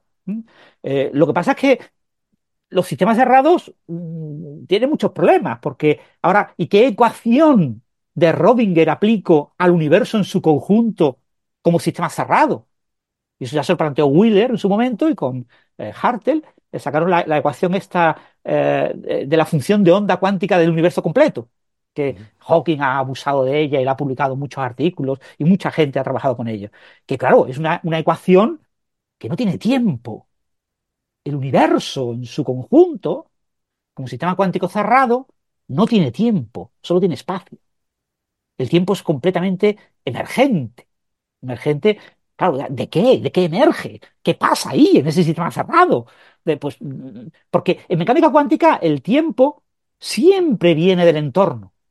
El tiempo no es algo intrínseco en mecánica cuántica. En la ecuación de Rödinger, la evolución en tiempo es el tiempo del observador. No es un tiempo intrínseco en el propio sistema. Cuando yo hago eh, correlaciones cuánticas entre, en, sistemas, por ejemplo, en un circuito óptico, en una mesa óptica, y correlaciono diferentes fotones que van por diferentes caminos, eh, en realidad, cuando yo hago los cálculos es como si no hubiera tiempo. Como si, como si eh, las correlaciones hubieran ocurrido más allá del tiempo. Y solamente cuando yo meto un reloj y hago unas ciertas medidas, el reloj lo que hace es, lo externo, es ordenarme causalmente las medidas. Pero, mm, y claro, yo de ahí infiero, yo intuyo, yo, yo siento que es necesario que lo que haya ocurrido en el sistema cuántico cerrado, porque yo estoy asumiendo que en un sistema cuántico cerrado ha ocurrido en un tiempo interno, ficticio. Pero la propia naturaleza de las correlaciones cuánticas no, no están medidas por el tiempo. Por eso aparecen paradojas de retrocausalidad y cosas por el estilo. Si yo busco una interpretación clásica, digo, tiene que haber un sistema clásico subyacente, pues tiene que ser retrocausal y tiene que violarla y tiene que ir a, tiene que haber interacciones superlumínicas, etcétera. Porque yo estoy imponiendo una cosa que no es real, que es que eh, eh, por el tiempo siempre está fuera de los sistemas cuánticos cerrados. Entonces, eh, en cosmología, lo natural, por el hecho de que el universo es todo y no tiene entorno, es que es a nivel cuántico sea un sistema cuántico cerrado o que no sea cuantizable. Lo que proponen Penrose y mucha gente, que el universo en su conjunto mm, es clásico, no, es, no, no es, cuántico. Pero si yo planteo que el universo es abierto, me, digo, a, nivel cosmológico, eh, eh, un universo como sistema cuántico abierto, pues digo, ¿y, y, dónde está el entorno? ¿Dónde está el más allá? ¿Qué hay más allá? Dice, no, bueno, eso puede ser, claro, es un modelo inflacionario, que hay un falso vacío que fluctúa y genera una burbuja, un universo burbuja, ese universo burbuja está eh, conectado con ese falso vacío, por ahí podría haber una cierta apertura, pero claro, en los modelos inflacionarios hay una desconexión causal entre ese origen eh, y el universo burbuja. Eh, se desconectan y no puede haber causación. Entonces, mm, no hay manera de conectar. No es nada fácil a nivel cosmológico meter un modelado cuántico abierto. O sea, considerar que el universo en su conjunto es cuántico y además es un sistema cuántico abierto. ¿eh? Eso es algo que, o habrá gente que lo ha propuesto, porque hay, hay gente que ha propuesto de todo, ¿no? Pero es muy complicado el, el, el, llevar esas ideas mucho más allá eh, por la propia naturaleza de lo que significa abierto y cerrado. Voy a aprovechar porque hablabas un poco de de, del Big Bang y demás, eh, había una pregunta que nos llegó, en este caso por mail, y quizás la podemos sacar aquí porque creo que es una duda muy habitual. Eh, esta en concreto nos la envía Antoni Lozano y dice, tengo una pregunta sobre el Big Bang. Casi siempre, cuando se, se describe el universo primigenio, se dice que estaba todo comprimido en un punto de temperatura y densidad inimaginable, a veces del tamaño de un átomo y a veces mayor. Dice, creo que en el podcast lo describisteis como una esfera de diámetro un metro.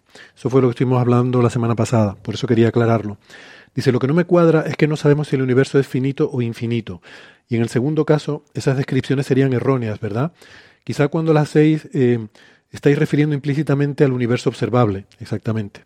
Si nos referimos al conjunto de todo el universo, parece más sensato referirse, como hace Katie Mack en The End of Everything, a un estado de temperatura y densidad altísimas en todos los puntos, dejando la posibilidad de una extensión infinita en las condiciones iniciales. O sea, sí, correcto. Eh, estábamos hablando del universo observable. Cuando decíamos que al final de inflación estaba todo el universo observable comprimido en un tamaño de unos metros. Eh, esa sería la de lo que estábamos eh, hablando cuando nos referíamos a ese tema la semana pasada y es lo habitual. Eso no quiere decir que tengamos ese universo de unos metros y por fuera no haya nada y que haya un vacío. No sabemos. no sabemos lo que hay más allá del universo observable. No sabemos si el universo es infinito o si es finito y termina en algún momento. Pero ese tamaño de unos metros es el universo observable. Es de esperar que más allá de ese tamaño siga habiendo universo igualmente comprimido y caliente y no sabemos si será finito o infinito. Si es infinito ahora, también lo era eh, en aquel momento, cuando estaba todo comprimido, pero el universo observable, esa, ese volumen, ocupaba un volumen mucho menor de unos metros. A eso es a lo que nos referíamos, ¿verdad? Mm. Bueno, pues quería aclarar eso también. Y nada, pues por ir terminando, no sé, em, vamos a ver. Em, DDV29 pregunta, ¿extrapolamos la linealidad de la dependencia entre masas hasta qué redshift? ¿Que haya agujeros negros primordiales marca que la extrapolación es poco sensible? ¿Son pastores intergalácticos? A ver, por partes. ¿Hasta qué redshift se puede interpolar la, o extrapolar la dependencia entre masas? Creo, Gastón, que el artículo de Loeb lo extrapolaba hasta Z3 o algo así, ¿era? ¿O 4? Eh, estás muteado, Gastón. No, más que eso, en un momento se fue al, se fue al carajo con la especulación. O sea, tengo acá algunos, algunos resultados si les interesa. Por ejemplo, lo, lo hace en Redshift. Él, él evalúa cosas de Redshift mayor que 4, ¿no? Hay dos extrapolaciones. Una es la extrapolación de la relación lineal entre la masa del agujero negro y, y, el, y la masa del, del, bulto de la galaxia, que es del universo, es del universo local. Pero Loeb no estudia eso, estudia de z igual a 4 para atrás, para valores más grandes. Más atrás en el tiempo, valores más grandes de Redshift, z. Entonces él empieza con Redshift 4. Y ahí encuentra eh, que, bueno, que, el, que Redshift 4 uno puede encontrar que es, eh, la relación entre la masa del agujero negro y la galaxia que lo hospeda es 10 veces o algunas decenas de veces la esperable respecto a lo que uno ve en nuestro universo local.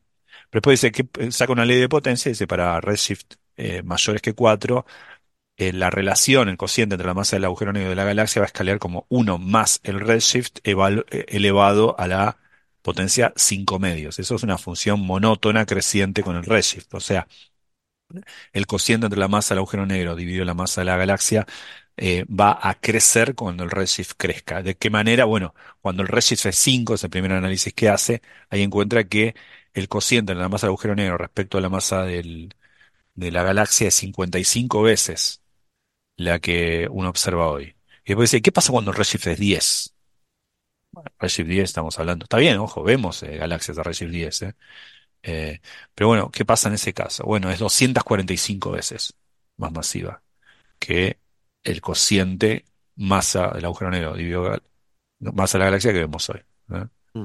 Eso, hasta ahí juega con la especulación, creo que hasta Redshift 10 y un poco más.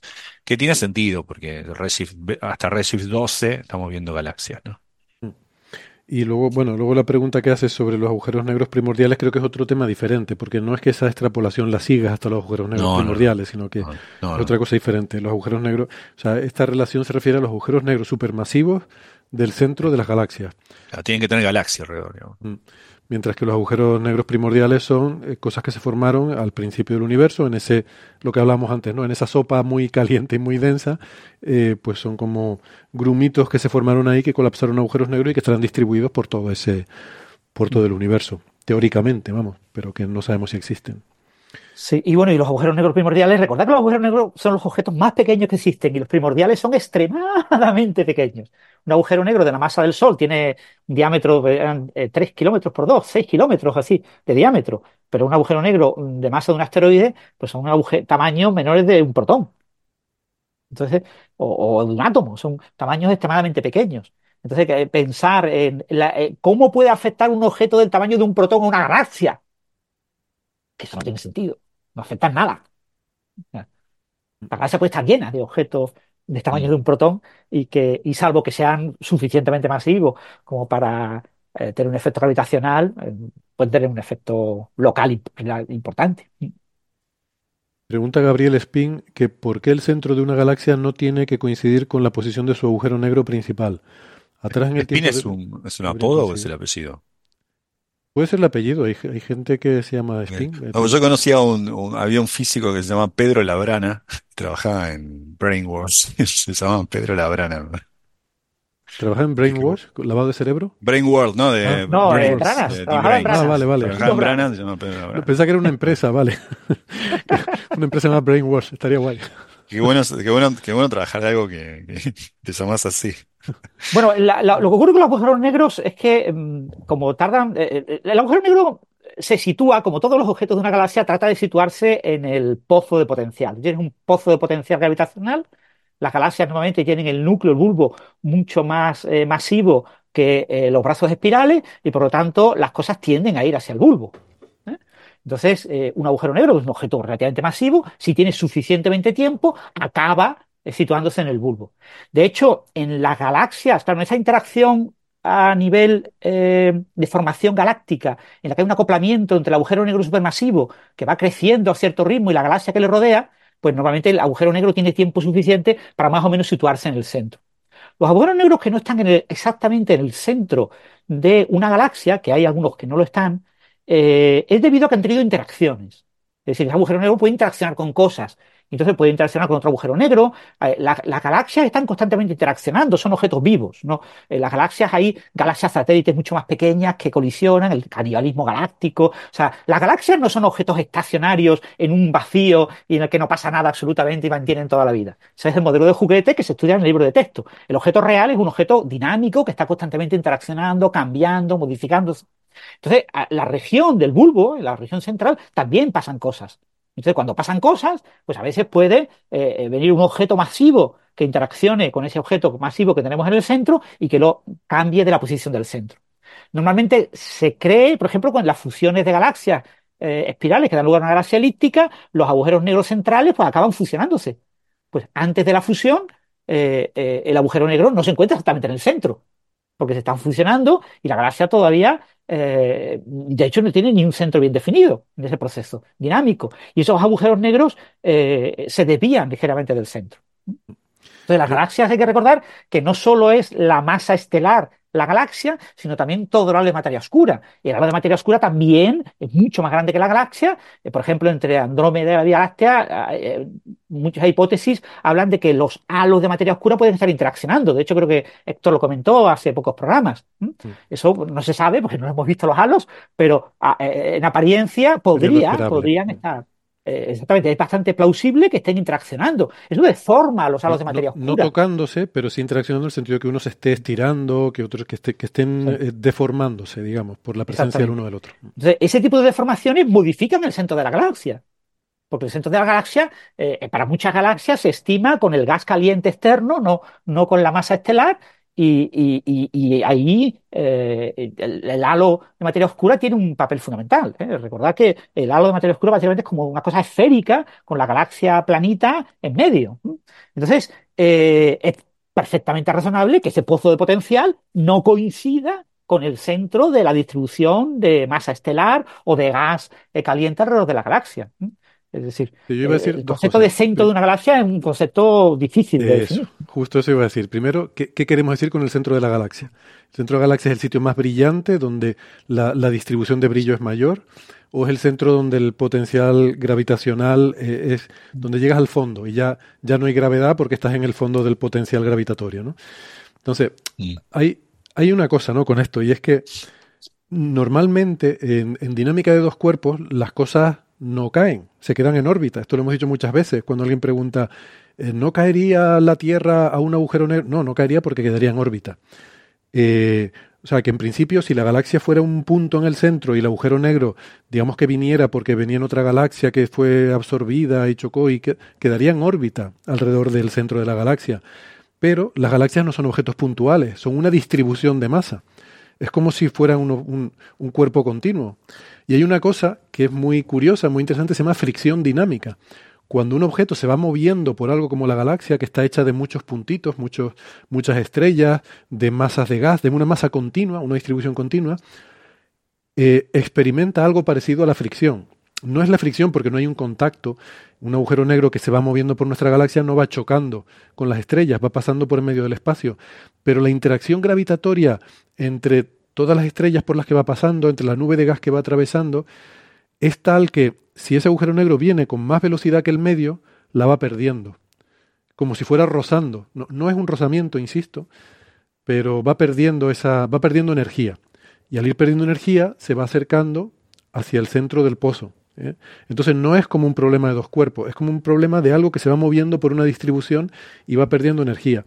Y por eso ahí se produce una especie de sedimentación y objetos como los agujeros negros, que son los más masivos, van acabando poco a poco yendo hacia el centro, al centro del potencial gravitatorio y sacando hacia afuera cosas que son menos masivas, ¿no? Hay como una especie de, de efecto de estratificación ahí que, que, es curioso porque uno cuando estudia gravedad newtoniana eh, de dos cuerpos es contraintuitivo pensar esto, ¿no? Pero en un objeto extenso como es una galaxia sí que ocurre. Y de hecho, en realidad, cuando lo piensas, la fricción real, cuando algo va atravesando un objeto y va estableciendo contacto, en realidad pasa lo mismo. El contacto no existe, son fuerzas electromagnéticas microscópicas, ¿no? que a nivel microscópico actúan mm. de una forma parecida a lo que está haciéndole la gravedad al es, agujero negro es, que se mueve por la galaxia. Estrictamente lo mismo, claro. Sí. Así que uno lo pone como una metáfora, como una analogía, pero igual no está tan, no está tan lejos de la realidad microscópica. Claro. Bueno, pues yo creo que con esto lo podemos dejar aquí, porque si no, nuestra realidad macroscópica es que el, el, el tiempo en el universo no, no, sé quién lo definirá, pero aquí en este programa se respetan las leyes de la termodinámica y se respetan los relojes. Y ya llevamos casi tres horas de tiempo reloj. Así que muchas gracias, Francis, Gastón y también a José. Ha sido un placer charlar hoy. Un placer. Un placer por mi parte también.